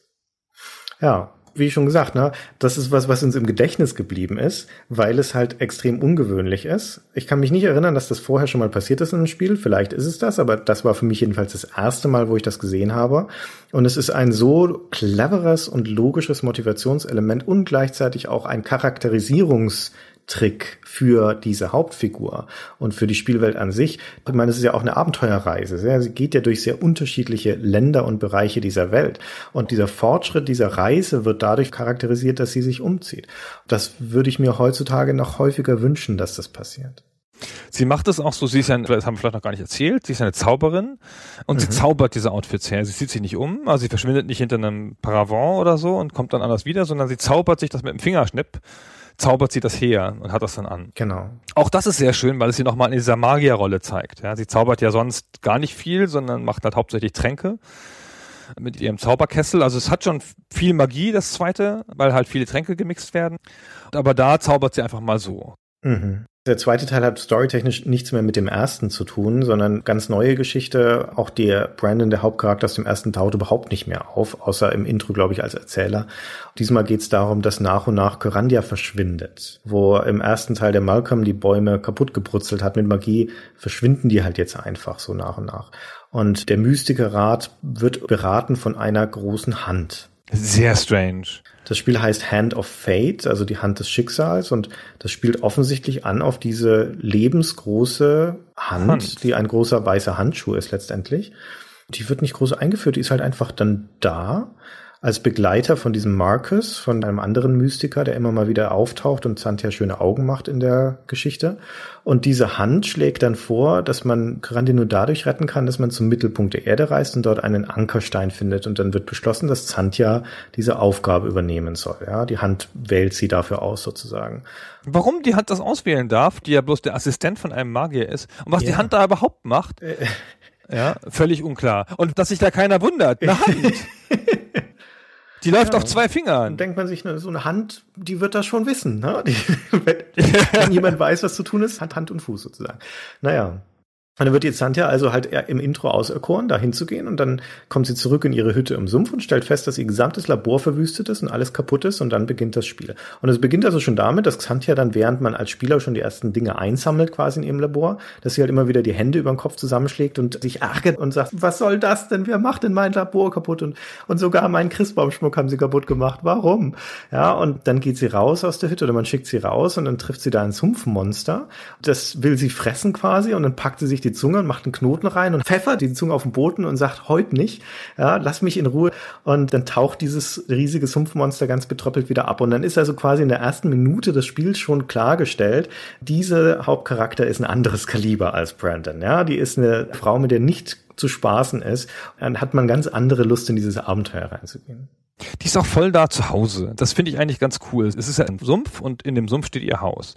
Und man sieht sie erstmal zu Hause natürlich. Das fängt ja in ihrem Haus an. Mhm. Und dann geht sie halt raus und sie kennt da alles. Sie sagt auch die ganze Zeit Sachen zu den Orten, wo sie hinkommt. Ach, hier, hier ist jetzt, also man muss am Anfang auch Sachen wieder suchen. Ach, hier ist mein Kessel und so. Aber das gibt so ein angenehmes Gefühl davon, dass sie da zu Hause ist. Und ich finde, das ist ganz oft was, was fehlt in fiktiven Welten, dass man ja dann Charakteren zuguckt, die da zu Hause sind und die aber so agieren, als wären sie wie der Spieler da fremd, um dem Spieler natürlich nicht das Gefühl zu vermitteln, dass er da irgendwie ausgeschlossen ist. Und sie ist da aber einfach völlig normal, das ist ihr, sie kennt die Leute, damit sie redet mit den Leuten, sie ist da völlig bei sich. Das stimmt, ja. Und dabei ist sie ja die jüngste Magierin und es kommt schon im Intro so ein bisschen angedeutet, dass die Hand sie deswegen auswählt, weil sie wahrscheinlich die schlechteste ist. Hatte ich den Eindruck. Da dachte ich schon, die Hand ist vielleicht böse. Oh. Generell wird da nicht so wahnsinnig viel erklärt. Ich meine, auch wer letztendlich ihr Labor verwüstet hat, wird niemals aufgeklärt, aber man kann sich denken, es war vermutlich die Hand selbst. Also, wo auch der erste Gedanke ist, warum sollte die jetzt die Santja sabotieren? Also selbst wenn das Ganze ein großes Ablenkungsmanöver ist, weil die Hand böse sein sollte, warum dann auch noch ihr Labor kaputt machen? Also vermutlich, um zu verhindern, dass sie sich einfach mit Magie zu dem Mittelpunkt der Erde teleportieren kann oder was. Genau, das kommt halt, schon raus. Ja, und sie muss halt dann sich ja. auf die beschwerliche Reise per Pedes machen. Ja, aber es ist ja auch nicht so ein richtig großer Nachteil. Weil interessanterweise, also du sagtest ja schon, Kyrania verschwindet, so wie bei Michael Ende. Hm. Aber alle anderen Orte verschwinden nicht. Und Kyrania nee. ist ja so eine Insel von so, keine Ahnung, sieben Quadratmetern, 30 Einwohner. Ja, da hat die Hand mal richtig was gerissen, ey, wenn Kyrania verschwindet. Ja. Also die Hand ist ja der Böse, wir greifen jetzt mal vor, ja, genau. wie man dann am Ende auch erfährt. Und aber genau das, dieses Kerandia ist ja nur ein Land in dieser Fantasiewelt und warum nur dieses Land verschwindet und sonst kein anderes, wird auch nie irgendwie erklärt. Das ist, macht überhaupt keinen Sinn. Ja, und, und eine Hand. Äh, wozu die Hand gehört, wird später noch erklärt, also warum das jetzt eine Hand ist. Aber pff, also eine Hand, ich weiß nicht. Irgendwie ist es aber auch schon ganz charmant. Es wird absurder, ja. ja. wo der erste Teil noch ziemlich konventionell ist, auch in den Fantasy-Klischees, die er auffährt, ja, Zauberer und Drachen und Pegasus und was weiß ich und Schloss und Hofnarr, ist es im zweiten dann eine ganze Schippe skurriler schon, ja, und zum dritten kommen wir noch. Aber es wird nicht irre skurril, es wird nur so ein nee, bisschen so charmant skurril, so. Ja? Genau, und es gibt diese sehr nette Szene ziemlich am Anfang, wo Santia durch diesen Zumpf läuft und sagt, irgendwo hier muss die Fee sein. Ja, also man merkt, okay, sie sucht nach der Fee und dann gehst du einen Bildschirm weiter hoch und dann kommst du zu der Fährstation. Und da steht tatsächlich die Fee, ja, und Fee heißt im Englischen Fairy und Fähre heißt Ferry, also was allein schon von der Wortähnlichkeit her ganz nett ist, finde ich. Und dann ist diese Fee halt einfach ein fetter, bierbäuchiger Typ mit zwei kleinen Feenflügeln hinten drauf. genau. Das ist jetzt nicht super originell, aber es ist zumindest ein Klischeebruch in diesem Moment. Und auf diese Art und Weise werden halt ein paar so Fantasy-Stereotypen gebrochen im zweiten Teil. Ja. Und es gibt, wie gesagt, eine große Hand, die da rumläuft und dann später einen großen Fuß und sowas. Ja. Und den lustigen Drachen und so. Genau, den lustigen Drachen mit der quietschigen Stimme etc. Aha. Also das ist alles sehr nett. Das ist so eine angenehme, freundliche Art von Fantasy. Eine riesige Maus gibt's noch so in Menschenkleidung, hm. die total nervig ist und die man dann besiegen muss. Das ist alles so nett, aber es ist nicht so kindermärchenhaft, als würde man ein Kinderspiel spielen. Es ist schon irgendwie ein Spiel, das für einen gemacht ist. So, der Humor ist erwachsen und lustig und so, das passt alles schon. Also es ist halt jetzt eindeutig ein Comedy-Adventure. Ja. ja. der erste Teil war noch ein Fantasy-Adventure, der zweite ein Comedy-Adventure, das halt zufällig in der Fantasy-Welt spielt. Und wie viele von den Spielen, die Comedy-Spiele sein wollen, nimmt es viele seiner Gags nicht aus dem Fantasy-Setting an sich oder dem Fantasy-Kosmos, sondern es nimmt Alltägliches und überträgt es ins Spiel. Und ein gutes Beispiel ist diese Insel Vulkania, wo man dann den Einstieg zum Mittelpunkt der Erde sucht. Und da gibt es drei unterschiedliche Einstiegspunkte und da sind jeweils so schmierige Verkäufertypen, der amerikanische Autoverkäufer-Klischee oder man denkt sich Stan in Monkey Island und so ein Bürokratenpärchen, ja, die halt so an einem Bürotisch sitzen und immer nur zu bestimmten Zeiten arbeiten. Und das hat ja alles nichts mit einer Fantasy-Welt zu tun, ja, sondern das sind halt echt Welt-Klischees, die dann da rein verpflanzt sind. Und das ist jetzt nichts Ungewöhnliches, das machen viele von diesen Spielen so, aber ich finde es immer ein bisschen bedauerlich, wenn das parodistische Potenzial nicht aus dem Genre selbst geschöpft wird, in dem das Spiel angesiedelt ist, sondern wenn man diese Fremdreferenzen importieren muss. Ja, und dementsprechend ist auch Hand of Fate keine Fantasy-Parodie, sondern es ist ein parodistisches Spiel in einer Fantasy-Welt. Ja, und das ist schon nochmal ein Unterschied. Das ist ja fast immer so. Ich verstehe das gar nicht. Man muss doch aus dem Setting auch genug Humor schlagen können, eigentlich. Eigentlich schon. Und es wird ja manchmal auch gemacht. Ich meine, wir haben über Eric the Unready schon gesprochen und das nimmt durchaus viele Fantasy-Klischees auf die Schippe. Aber auch das mhm. bedient sich ja links und rechts an jeder Menge Realwelt- und Popkulturreferenzen. Das ist ein tolles Spiel. Aber auch da, warum nicht mal wirklich eine Fantasy-Parodie machen? Das altert halt schlecht mit den Popkulturreferenzen. Ja. Ja, es gibt natürlich so ganz universelle, ja, wie halt so ein Verkäufer, das bleibt ja ewig gleich und ich verkaufe diese Lederjacken, weiß jeder noch, von welchem Spiel die Rede ist. Aber ich finde ganz viel Popkulturreferenzen beziehen sich dann auf veraltete Konzepte zehn Jahre später und dann ist das irgendwie durch. Ja, das ist bei mhm. Spielen, die ja nicht mehr so stark konsumiert werden, Jahre später nicht so schlimm. Bei Filmen ist es krasser, aber es ist immer irgendwie schade, weil sie führen ja Protagonisten ein und sowas wie, keine Ahnung, der jaulige Drache mit der Stimme und so, der passt ja ins Setting. Aus dem kann man ja auch was machen und aus dem wird ja auch, auch was gemacht. Ja. Der Postdrache ist das. Das ist ja der Postdrache, genau. Das ist so schön übrigens. Der verliert die Briefe man muss sie suchen, das sind vier Briefe. Das ist ganz nett, dann sucht man halt die Briefe, also ist jetzt nicht so ein tolles Rätsel und so. Obwohl er immer noch so sagt, so, das ist einer, danke, und wo sind die anderen drei? Dann gibt es den nächsten, so, das ist zwei, wo sind jetzt die anderen beiden?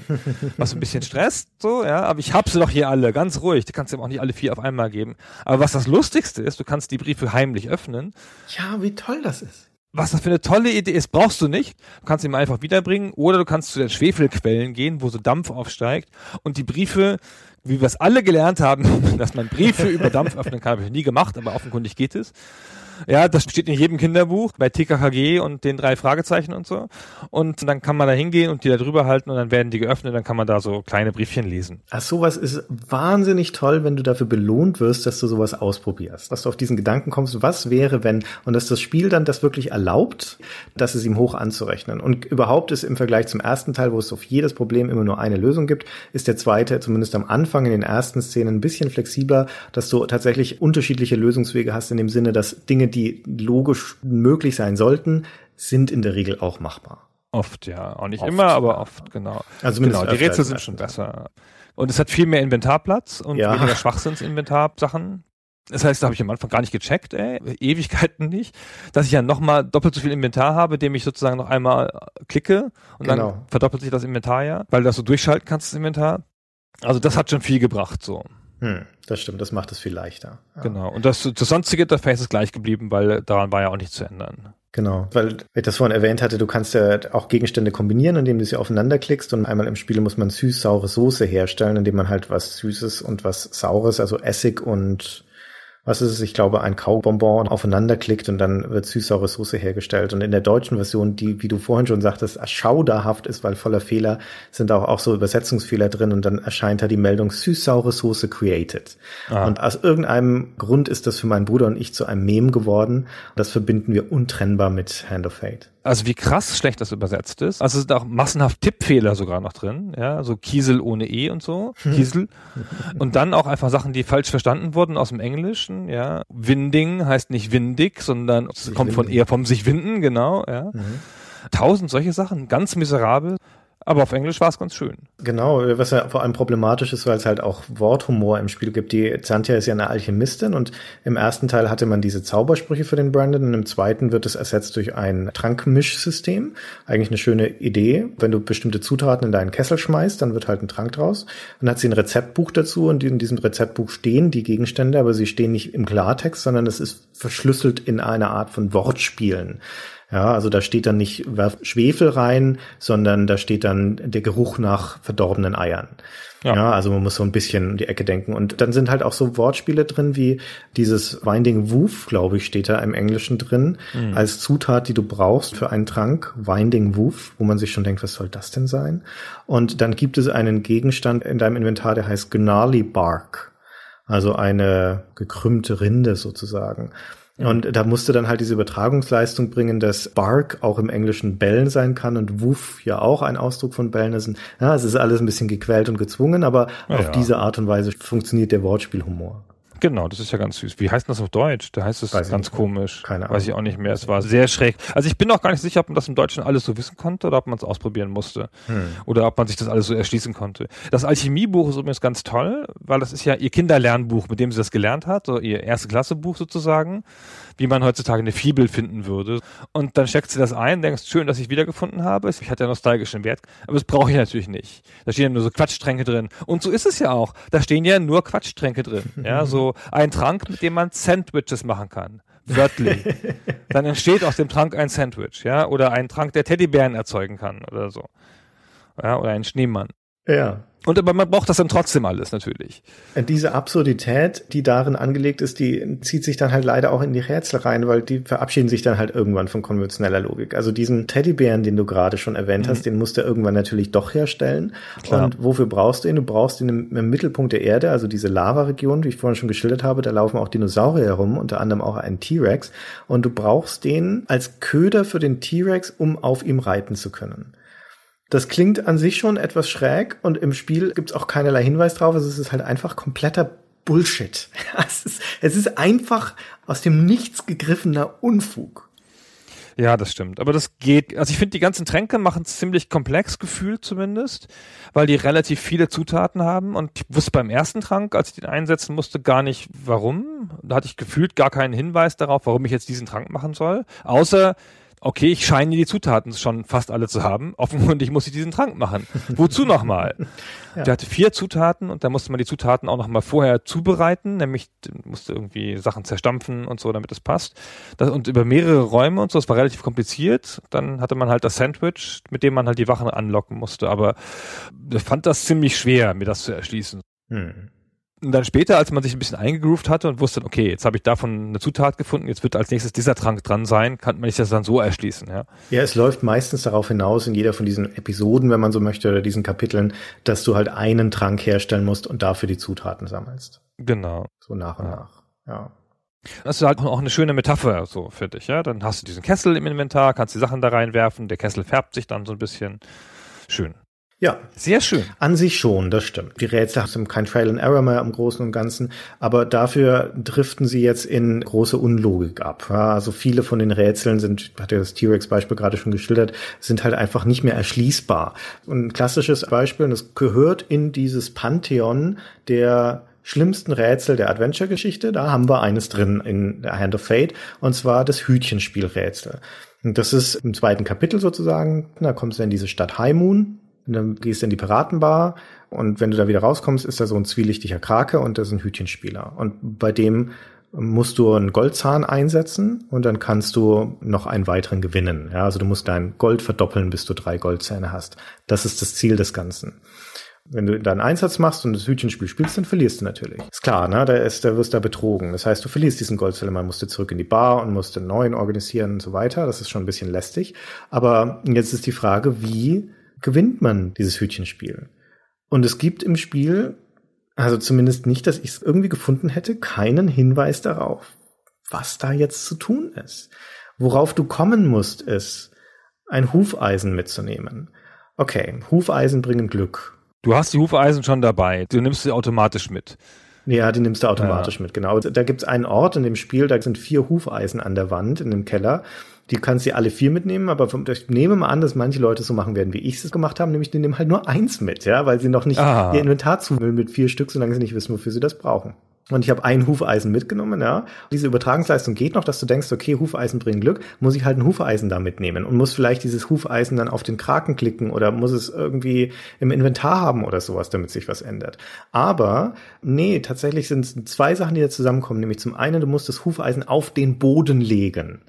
Damit es seine Wirkung entfaltet. Und es gibt keinen Hinweis darauf und es gibt nie im Spiel niemals irgendein Rätsel vorher oder nachher, wo du etwas auf den Boden legen musst, damit ein Rätsel lösbar ist. Das wird dir nie erklärt. Es wird also eine Spielmechanik verändert, um das lösbar zu machen. Das ist ein klassisches Ziegenrätsel. Ja, du musst etwas einmal im Spiel machen, was du nie sonst machen musst und du weißt nicht, dass das geht überhaupt. Das ist das erste. Und zweitens gibt es zwei unterschiedliche Typen von Hufeisen, nämlich welche, wo die Hufeisen nach oben geöffnet sind oder wo sie nach unten geöffnet sind. Und die, die nach oben geöffnet sind, bringen Glück und die, die nach unten geöffnet sind, nicht. Und diesen Unterschied weißt du nicht. Wenn du das Hufeisen auf Zantia klickst, dann sagt sie bei dem Glücklichen, ich habe ein komisches Gefühl bei diesem Hufeisen. Das ist alles. Das ist alles. Ja. Ja, das ist alles toll. Ja, also ich hatte beide Hufeisensorten dabei, weil ich schon irgendwie dachte, das sei vielleicht unterschiedlich. Ich hatte natürlich nur das Falsche dabei. Aber das auf den Boden zu legen, war krass. Ich weiß gar nicht mehr, wie ich das gelöst habe damals. Ja. Aber der Krake sieht so toll aus. es bleibt einem trotzdem irgendwie vage positiv in Erinnerung, dass man mit einem Kraken Hütchenspiele gemacht hat, was auch eine schöne Idee ist. Ja, das stimmt. Ja. Ja, es passt ja auch. Ja, auch mit das Beste an dem Spiel ist schon sein Humor, würde ich sagen. Ja, und die Art und Weise, was für interessante und hübsche Ideen dann in dem Spiel gibt. In dieser Piratenbar zum Beispiel, wo dieser Krake davor ist, da sitzen lauter fiese Piraten drin natürlich, aber die haben gerade einen Lyrikabend. Ja, und ein Parat steht am Podium und trägt ein Gedicht vor. Und dann kann sich Zantia auch an dieses Podium stellen und ein improvisiertes Gedicht übers Kotzen vortragen und kriegt dann stehende Ovationen dafür. Das können wir mal kurz anhören, was sie da sagt. Excuse me. Hey! Thank you. Nobody barfs, much on the wharfs, but rub a dub dub, and most lose their grub. Heave! Heave! Ho ho! Over the rail your biscuits go.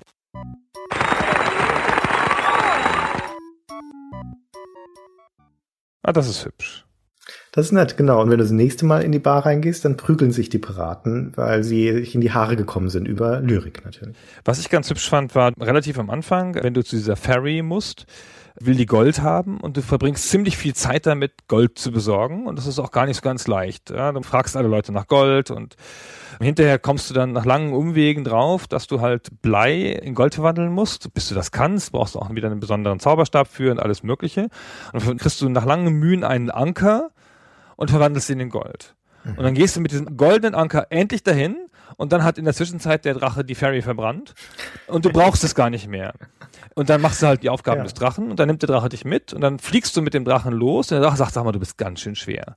Und dann reagiert sie so ein bisschen indigniert, so, ja, du weißt schon, wie man jemandem ein Kompliment macht, oder? Und dann wirft sie diesen Anker weg, was A, total lustig ist, weil es natürlich total das Schwerste ist, was sie dabei hat.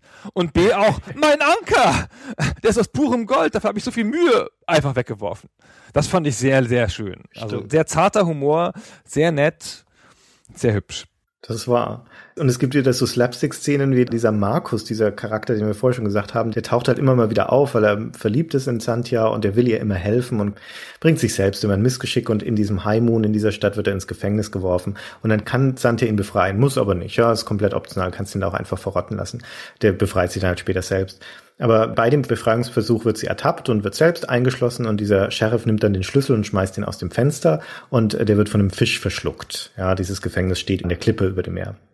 Und dann kann Santja eine Angel basteln, eine improvisierte und in einer sehr hübschen Slapstick-Animation angelt sie diesen Fisch dann raus und zerrt den durch dieses Fenster zu sich in die Zelle und dann presst sie ihm diesen Schlüssel raus und kickt ihn dann mitsamt der Leine durch das Fenster wieder raus. Das, das ist einfach so, so hübsch anzusehen. Das ist echt nett. Sehr ja, schön. Und auch da wird sie halt wieder so schön charakterisiert gleichzeitig als eine anpackende Frau, die halt nicht lang fackelt. Das ist ja auch der Fisch dann auch scheißegal. Der wird dann halt rausgefeuert. Um das noch ganz kurz an den Anker anzuschließen, sie wirft dann auch noch ihre anderen Sachen weg, die sie nicht braucht.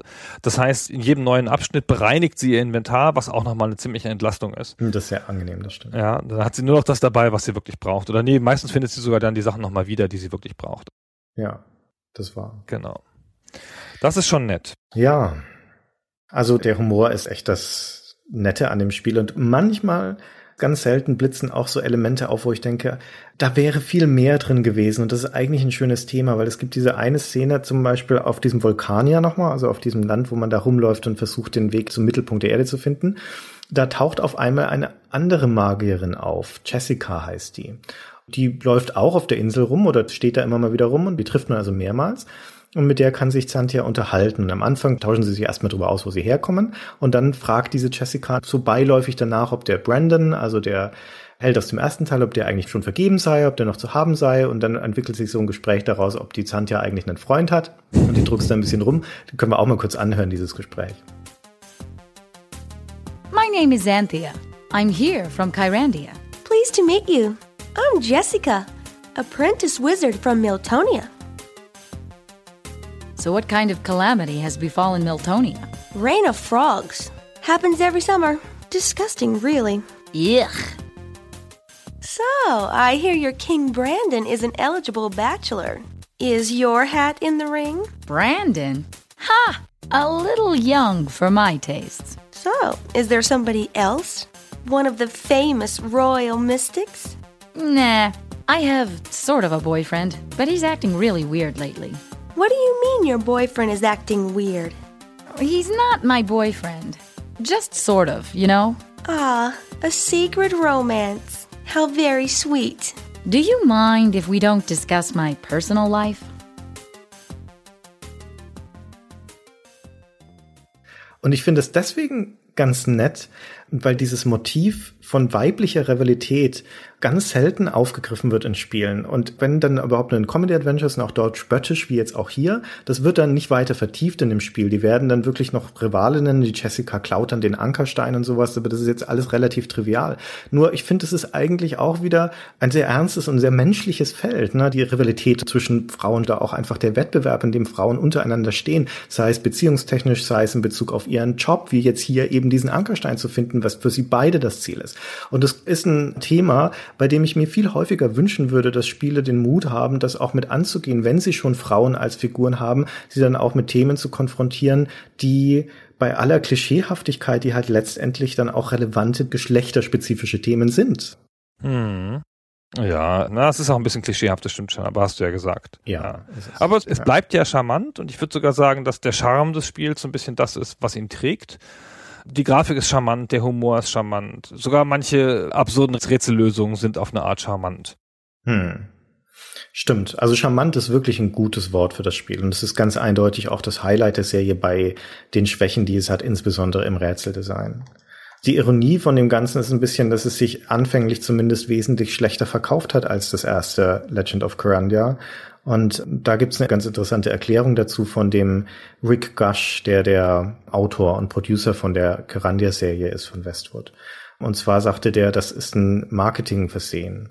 Achso, das ist ja ganz schön hart übrigens, ja, weil der hat das ja ungefähr neun Jahre nachdem es passiert ist, in so einem Interview auf Adventure Gamers.com ausgebreitet mit einem Hass gegen seine frühere Chefin, die daran an allem schuld ist. Marketingchefin. Ja, die Marketingchefin und sagt, sie wäre an allem schuld gewesen. Sie hätte die beschissene Artwork auf der amerikanischen Packung ausgesucht. Sie hätte auf keine Ratschläge gehört und dann auch noch gesagt, sie sei nun mal der Vicepräsident und sie redet nicht mit doofen Producern. Ob das jetzt so stimmt, weiß man nicht. Was halt bleibt, ist, die Packung ist scheiße. Oh ja, das ist einfach Fakt. Ne? Die amerikanische Originalpackung das ist so ein psychedelisches Bild von der Hand, ja, einer großen Hand und einer kleinen Hand und dahinter ist so eine Art Wolkenhimmel. Der Rick Gush nannte das Nuclear Explosion, also eine, so ein Atompilz quasi. Man kann es nicht so richtig erkennen, aber eindeutig ist, das hat absolut gar nichts mit Fantasy zu tun. Ja, nichts mit dem Spiel, gar nichts. Auch die Typografie ist nicht passend. Nee. Es ist einfach völlig, als hätte sich jemand heutzutage bei Stockfoto irgendwas zusammengeklickt es hat einfach gar nichts damit zu tun, wie man sowas machen kann. Ist mir unbegreiflich, wo ja das Spiel so schön ist. Ja. Ja, ja. da eine schöne Pixelzeichnung oder irgendwas. Es hat ja wunderschöne Locations. Das ist ja nochmal viel besser als der erste Teil. Von den Locations her es sind sehr unterschiedliche, wir haben ja ein paar genannt, sehr unterschiedliche Locations, die auch alle ganz cool aussehen. Ja. Und dann zeigt man nicht sowas. Man könnte ja auch die verdammte Insel zeigen, Gottes Himmels Willen, ja. Die ja nun auch ähm, sehr klar Fantasy spricht. Nein, man zeigt irgendwas.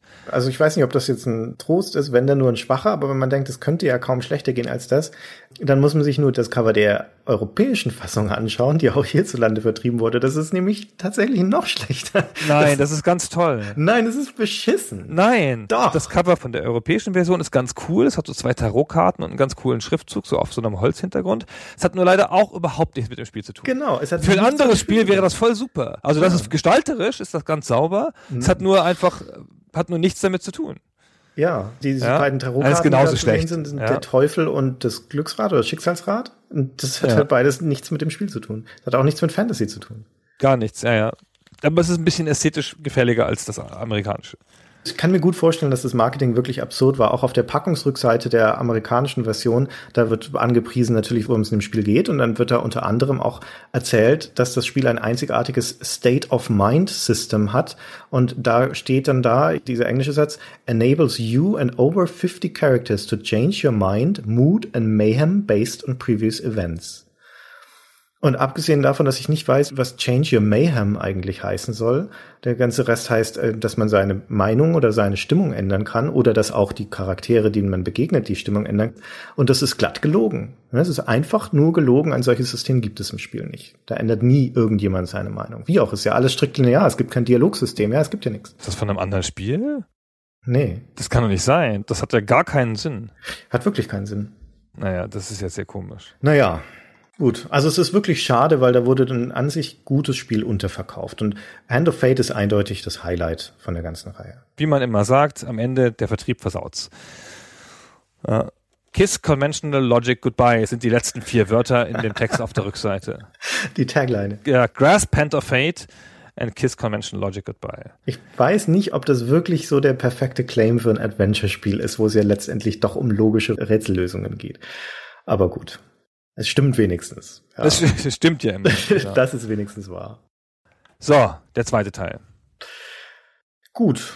Und dann kam wieder ja ein Jahr später der dritte Teil, Malcolm's Revenge. Und ich habe mir zur Vorbereitung, also nachdem ich die drei nochmal gespielt hatte, so kleine Listchen gemacht, was besser und was schlechter geworden ist in den Teilen. Und beim dritten Teil hatte ich eine lange Liste von Sachen, die schlechter sind. Und auf der Plusseite steht nichts.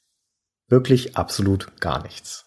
Puh, es macht ja auch nichts besser. Also es macht ein paar Sachen ganz äh, interessant. Es hat ja so ein gut-böse System.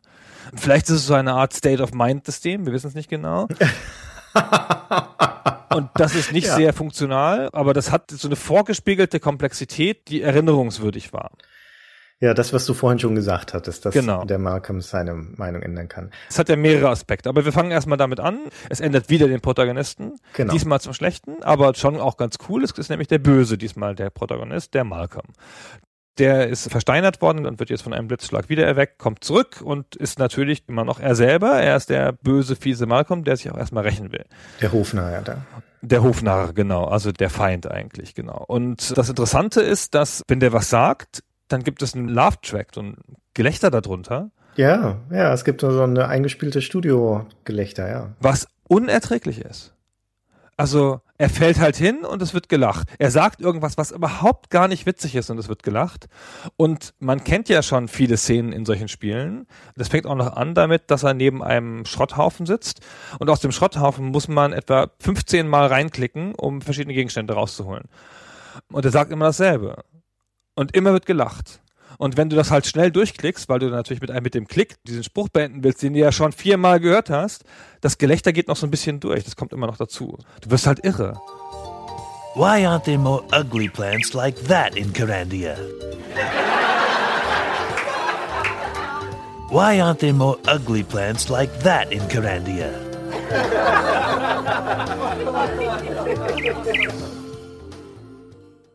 Also schon da hasst man das Spiel nach so wenigen Sekunden. Du kannst es ausschalten. Du kannst es ausschalten, genau. Aber wie man auf die Idee kommt, das einzubauen, weil es ja auch sofort die vierte Wand durchbricht, ja, das ist ja sofort dann ein Element aus Fernsehshows und sowas, das wirft dich sofort aus dieser Fantasy-Welt raus. Das sage ich gleich noch was dazu, weil dieser Love-Track ist für mich so, da, da ist alles drin gekapselt, was in dem Spiel falsch ist, aber sage ich gleich noch was dazu. Genau, und äh, ganz kurz noch zu der Systematik. Der hat so eine Art böse Stimme, so ein böses Gewissen und daraus versucht das Spiel was zu machen, indem das immer mal wieder mit ihm spricht. Das gute Gewissen ist ganz früh in seiner Jugend schon gestorben.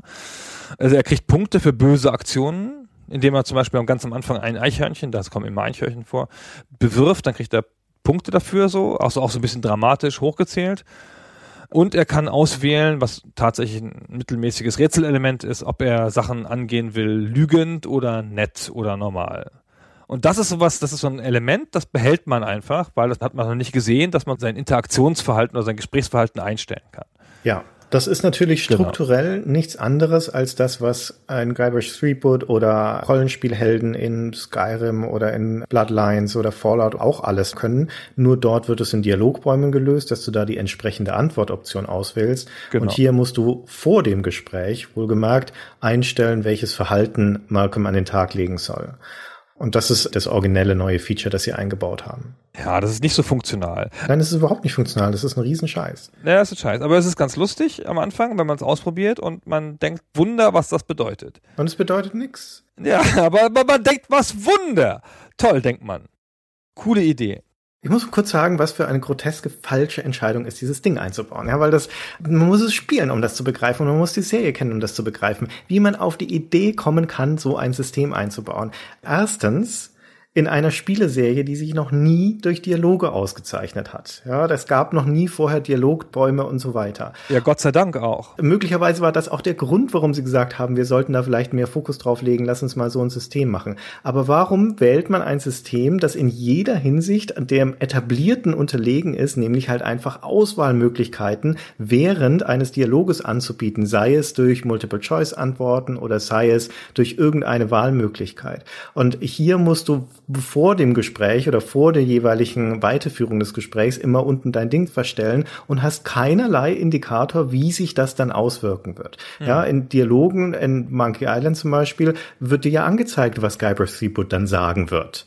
Und du hast eine Chance abzuschätzen, was das wohl für einen Effekt hat. Hier hast du das nicht. Du musst es aus gut Glück einstellen und hoffen, dass was Sinnvolles dabei ist. Und die Reaktionen, die Malcolm dann an den Tag legt, haben in den allerseltensten Fällen irgendwas mit dem zu tun, was eingestellt eingestellt ist. Ja, weil sie nämlich nichts aus diesem System machen. In den allermeisten Fällen führt jede von den drei Einstellungen zum gleichen Gesprächsverlauf, in dem sich nur minimal ein Satz verändert oder irgendeine neue Information fällt, wenn du das Richtige eingestellt hast. Hast du nicht das Richtige eingestellt, machst du den ganzen Dialog halt nochmal. Weil wie in den vorherigen Spielen auch, sind das Endlosschleifen, die sich immer wiederholen. Ja, und dann machst du es halt dreimal in drei unterschiedlichen Einstellungen, dann wird schon irgendwann das Richtige dabei sein. Also es ist absurd, wie sie auch ihr eigenes System demontieren, dadurch, dass sie nicht in der Lage sind, das Feature so zu bauen, dass es tatsächlich nutzbar ist für mich als Spieler. Ja, dass vorhersehbar damit was machbar wäre, dass da taktisch irgendwas damit anzustellen wäre.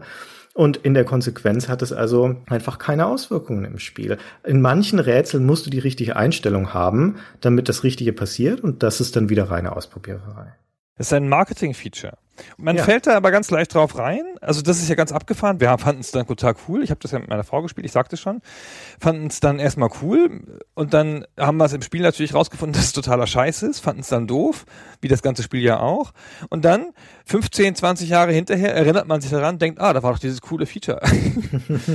ja, weil es doch irgendwie besonders war. Ich habe mir noch mal so ein altes Video aus der PC Player angehört und die haben das auch positiv hervorgehoben. Neben dem sehr flapsigen Humor gibt es auch ein, zwei spielerische Gags so können Sie zum Beispiel Malkins Charaktereinstellung verändern. Es gibt einen Normalmodus, einen Net-Modus und einen Lügenmodus und je nachdem, in welchem Modus sich Malcolm befindet, redet er anders mit den anderen Spielfiguren.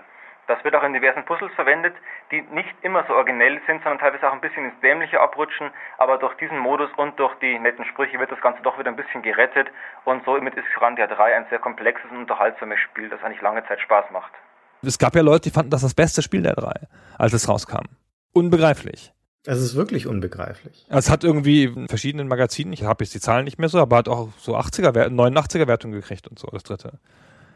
Wo ja alles falsch dran ist was alles kaputt ist an diesem Spiel. Ich würde so weit gehen zu sagen, das ist eines der schlechtesten Adventures der 90er. Und das insbesondere auch im Vergleich zu seinen Vorgängern, die ja auch schon ihre Problemchen hatten, aber die meilenweit besser waren als das. Also in jeder Hinsicht, das ist von der Charakterisierung, von der Story, vom Spielablauf, von den Rätseln, von den Features, ist von der Grafik, von der Präsentation ist in jeder Hinsicht ein Rückschritt. Wir müssen zumindest im Schweinsgalopp alles noch schnell durchgehen. Aber um einmal kurz auf die Ausgangskonstellation, die Grundkonstellation einzugehen, nämlich ist es nicht cool, mal den Bösen spielen zu können. Ja, das ist ja eigentlich, wenn man so beim Marketing sind, das ist ja der zweite Selling Point von dem Spiel, dass du halt mal das aus der anderen Perspektive siehst. Und es knüpft ja relativ nahtlos an den ersten Teil an. Ja, da wurde er versteinert, jetzt wacht er wieder auf und er ist wieder in dem gleichen Kontext wie im ersten Teil, nämlich mitten in Korandia. Aber er ist so sinnlos böse. Ja, er hat nicht ein richtiges Ziel, er will es nicht allen zeigen. Er ist ja schon so ein bisschen indifferenter Charakter im ersten Teil, weil er jetzt auch nicht so hart ist, ja, mit irgendwelchen Sachen. Und hier ist es ja noch schlimmer. Eigentlich will er nur Streiche spielen und er will sich auch irgendwie rächen, aber so richtig auch nicht. Und äh, dann trifft er Zantja und redet ganz normal mit ihr und so. Das ist alles auch so halbherzig. Und keiner hat Angst vor ihm, genau, ja. Also er kommt halt wieder. Er hat mal das Königspaar ermordet, ja. Er war der große Feind und alle finden das irgendwie ganz normal. Oder manchmal rufen sie den Sheriff oder so, ja. Das ist ja einer der Gags dieses Spiels, dass er ständig ins Gefängnis kommt und dann wieder freikommen muss. Schrecklich. Das geht wieder ein bisschen in Richtung von diesem alten Thema, das wir gerne haben mit der Metapher. Ein Kollege bei Bigpoint, einer unserer Game Designer, der sagt immer, wenn ihm neue Spielidee präsentiert wird oder wenn wir so an die Konzeptionierung von Ideen geben, ist seine erste Frage immer, was ist die Kernfantasie des Spiels? Im Englischen fällt es unter dieses Rubrum Wish Fulfillment. Also was ermöglicht mir das Spiel für eine Erfahrung zu machen, die ich im echten Leben auf diese Art und Weise nicht bekomme und ist es eine reizvolle Erfahrung, die ich immer schon mal machen wollte? Und jetzt kann man sich eh schon fragen, hatte ich schon immer mal den Wunsch, ein böser Hofnarr zu sein? Hm, naja, schwierig. Also es steht nicht so hoch auf meiner Liste. Aber okay, dann bleibt immer noch dieser Gedanke, na, mal der Böse sein, ja. Also einer, der durch so eine heile Fantasy-Welt geht und halt überall Unheil stiftet und eine Spur der Zerstörung hinter sich lässt und halt einfach hemmungslos fies ist, ja. Und das wäre durchaus wieder reizvoll. Das ist ja auch das, was Dungeon Keeper und so zum Beispiel antreibt. Und das grundlegende Missverständnis hier ist, dieser Malcolm ist keine böse Figur. Der ist eine Witzfigur. Ja, das ist genau das, was du schon gesagt hast. In dieser Welt hält ihn niemand für böse. Niemand reagiert auf ihn. Niemand hat Angst vor ihm. Und er tut auch nichts Böses. Er schmarrt dann immer am Anfang auch schon vor diesem Kalak. Wenn man den ersten Teil nicht gespielt hat, weiß man nicht, dass das einer der königlichen Mystiker ist und das quasi sein Erzfeind und sowas. Und in der ersten Szene, da ist dieses Eichhörnchen und das kann man anklicken, um eine Beschreibung zu bekommen. Und dann sagt der Malcolm, dieses kyrandische Killer-Eichhörnchen sieht brutal aus. Ich würde es gern in Kalaks Schlafsack stecken. So gemein. Das ist mindblown, wenn ich das höre. Das ist, das ist nicht böse, das ist Kinderkacke, das ist ein Jungenstreich und in einen Schlafsack? Hallo? Das ist eine Fantasy-Welt. Da schläft der königliche Mystiker in einem Schlafsack oder was? Das gibt keinen Sinn, das ist dumm, das ist ein blöder Gag, ja, das funktioniert auch auf Humorebene nicht. Und das ist die Fiesheit von dem Malcolm. Und dann wenig später, wenn er dann mal verhaftet wird, also keine Ahnung, nach einer halben Stunde oder Stunde oder sowas, dann trifft er diesen Kelleck auch. Und dann dachte ich so, jetzt, jetzt endlich hier diese, von dem er so vorher so oft schon gesprochen hat, dass das sein, sein Widersacher ist und dem würde er gerne eine auswischen, sowas. Jetzt drehst du das Mutmeter ganz nach rechts, ja, auf die fiese Einstellung und klickst den an und jetzt würde er es ihm geben. Und dann sagt Malcolm zu Kallak, deine Schuhe sind offen. Deine Schuhe sind offen. Weißt du, und dann ist das Spiel vorbei. Also da ist, das ist, es ist einfach vorbei. Das, das kann den nicht mehr ernst nehmen. Du verstehst das nicht in Tests zu der Zeit wurde in Meinungskästen, ich sage jetzt nicht von welchen Leuten, geschrieben, die Rätselkost ist ungewohnt deftig, hat mit der des zu leichten Vorgängers nichts mehr gemein. Endlich ein Westwood Adventure, das auch den Adventure-Profi fordert und grafisch und akustisch nichts, aber auch gar nichts zu wünschen übrig lässt. Diese oberwitzige Perle sollte sich jeder CD-ROM-Besitzer zulegen. Unglaublich. Also die Rezeption davon, das hat mal als Marketing-Gag funktioniert, ja. Die haben sich jetzt gedacht, so, jetzt führen wir allen möglichen Scheiß ein, den wir in Teil 2 nicht eingeführt haben und schreiben es schön drauf und dann wird man schon drauf reinfallen. Und das ist ja wirklich so ein drauf reinfallen, ja. Also das spiegelt dir ein paar Sachen vor und das hat dann keinen Sinn. Und es sind auch so Sachen so, es hat alles so pubertierend, ja. Das kannst du den Helium-Modus einschalten, dann hast du so eine hohe Stimme und ach, ach, das ist alles so mühsam. Aber ich finde, fast wird das Schlimmste ist die Grafik, weil mhm. das ist in der Zeit 94, wo man zu dieser Renderoptik kommt. Das heißt, das Spiel wirft den wunderschönen Pixel-Look über Bord ersetzt das durch grobe, hässliche Renderhintergründe, baut dabei die ganze bekannte Welt um. Also es ist nichts mehr da. Ja, die Welt ist ja schön und man kennt sie jetzt schon ein bisschen. Es war viel Wald und so. Es kommt alles nicht mehr vor. Es gibt aber keinen Wald mehr. Warum auch? Das Schloss gibt es noch und das ist alles. Ja. Genau, und sonst erkennt man aber auch nicht so richtig was wieder, außer den Figuren. Die sind ja noch Pixel gezeichnet und handanimiert. Mhm. Also ich weiß noch, dass wir damals darüber geredet haben, wie scheiße das aussieht. Und das schon damals. Und heutzutage sieht es natürlich richtig scheiße aus, aber schon damals hatten wir dieses Empfinden, dass das gegenüber dem charmant gezeichneten Vorgänger ein Rückschritt ist. Ja, und es löst diese Welt ja nicht nur optisch auf, also dass keine Wiedererkennungswert ist, sondern auch inhaltlich und atmosphärisch löst es sie auf, in dem Sinne, dass es steht ein Teleporter auf einmal zum Beispiel vom Schloss. Ja, so ein richtiger, so ein so ein Science-Fiction-Teleporter, kann man nicht anders sagen. Und der führt dann in ein Dorf, das es vorher nicht gab. Und in diesem Dorf stehen lauter Häuser, die aussehen wie Alien-Häuser, wie so komische runde Kürbisdinger. Also hm. das, das sieht nicht nach Fantasy aus, auch weil es halt so einen glänzenden Stil hat durch diese Rendergeschichten. Und in Malcolms Haus dann steht wieder eine komische Maschine drin.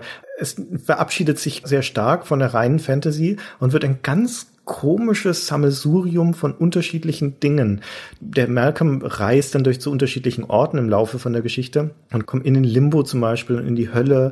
Und der Limbo ist eine Unterwasserwelt mit Fischen, nur dass man gar nicht sieht, dass man unter Wasser ist, aber lauter Fischwesen rumschwimmen. Und das ist alles irgendwie unausgegoren und unzusammenhängend. Und was es hätte sein sollen, ist eine Art von überraschender Skurrilität, also originell hätte sein sollen. Es ist aber nicht originell. Es ist überdreht gerade weil es auch ein Teil einer Serie ist, dass es sich von dem so völlig löst, ist halt schon komisch. Ja, er sagt auch sowas, als dieses Dorf, der mit aus diesen Alienhäusern da, äh, sagte auch, ach, wie schön dahin zurückzukehren. So und du so, äh, hä?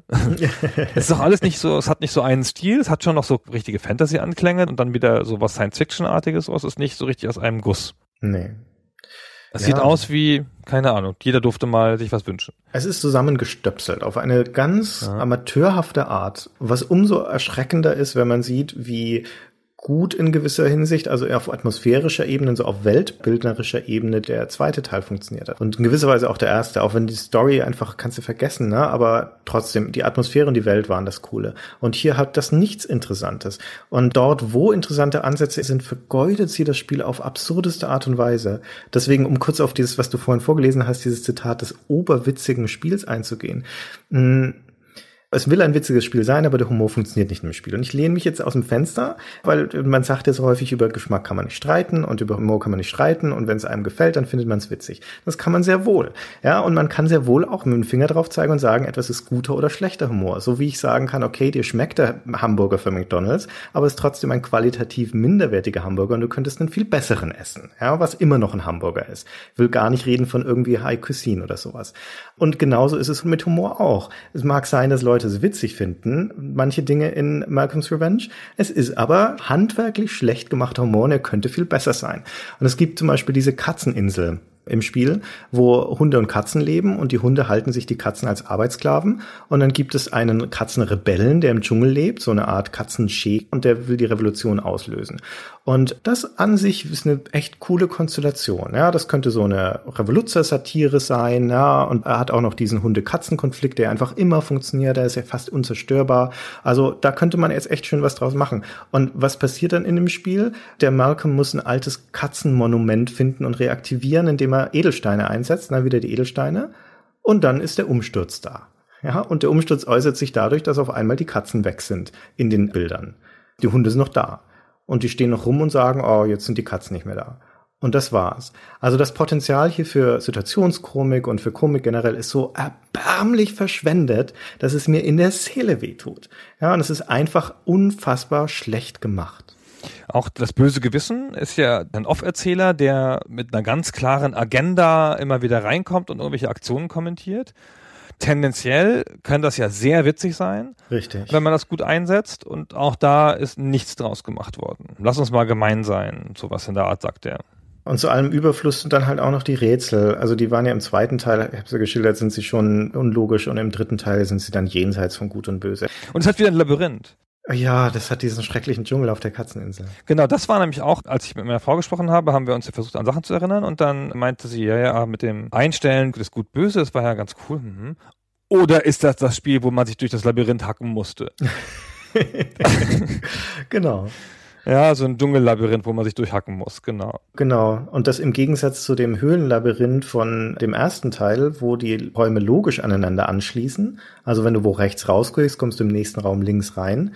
Ist das jetzt hier willkürlich verbunden? Das heißt, du gehst links raus und kommst auch links wieder rein in der nächsten Szene oder unten oder oben oder sowas.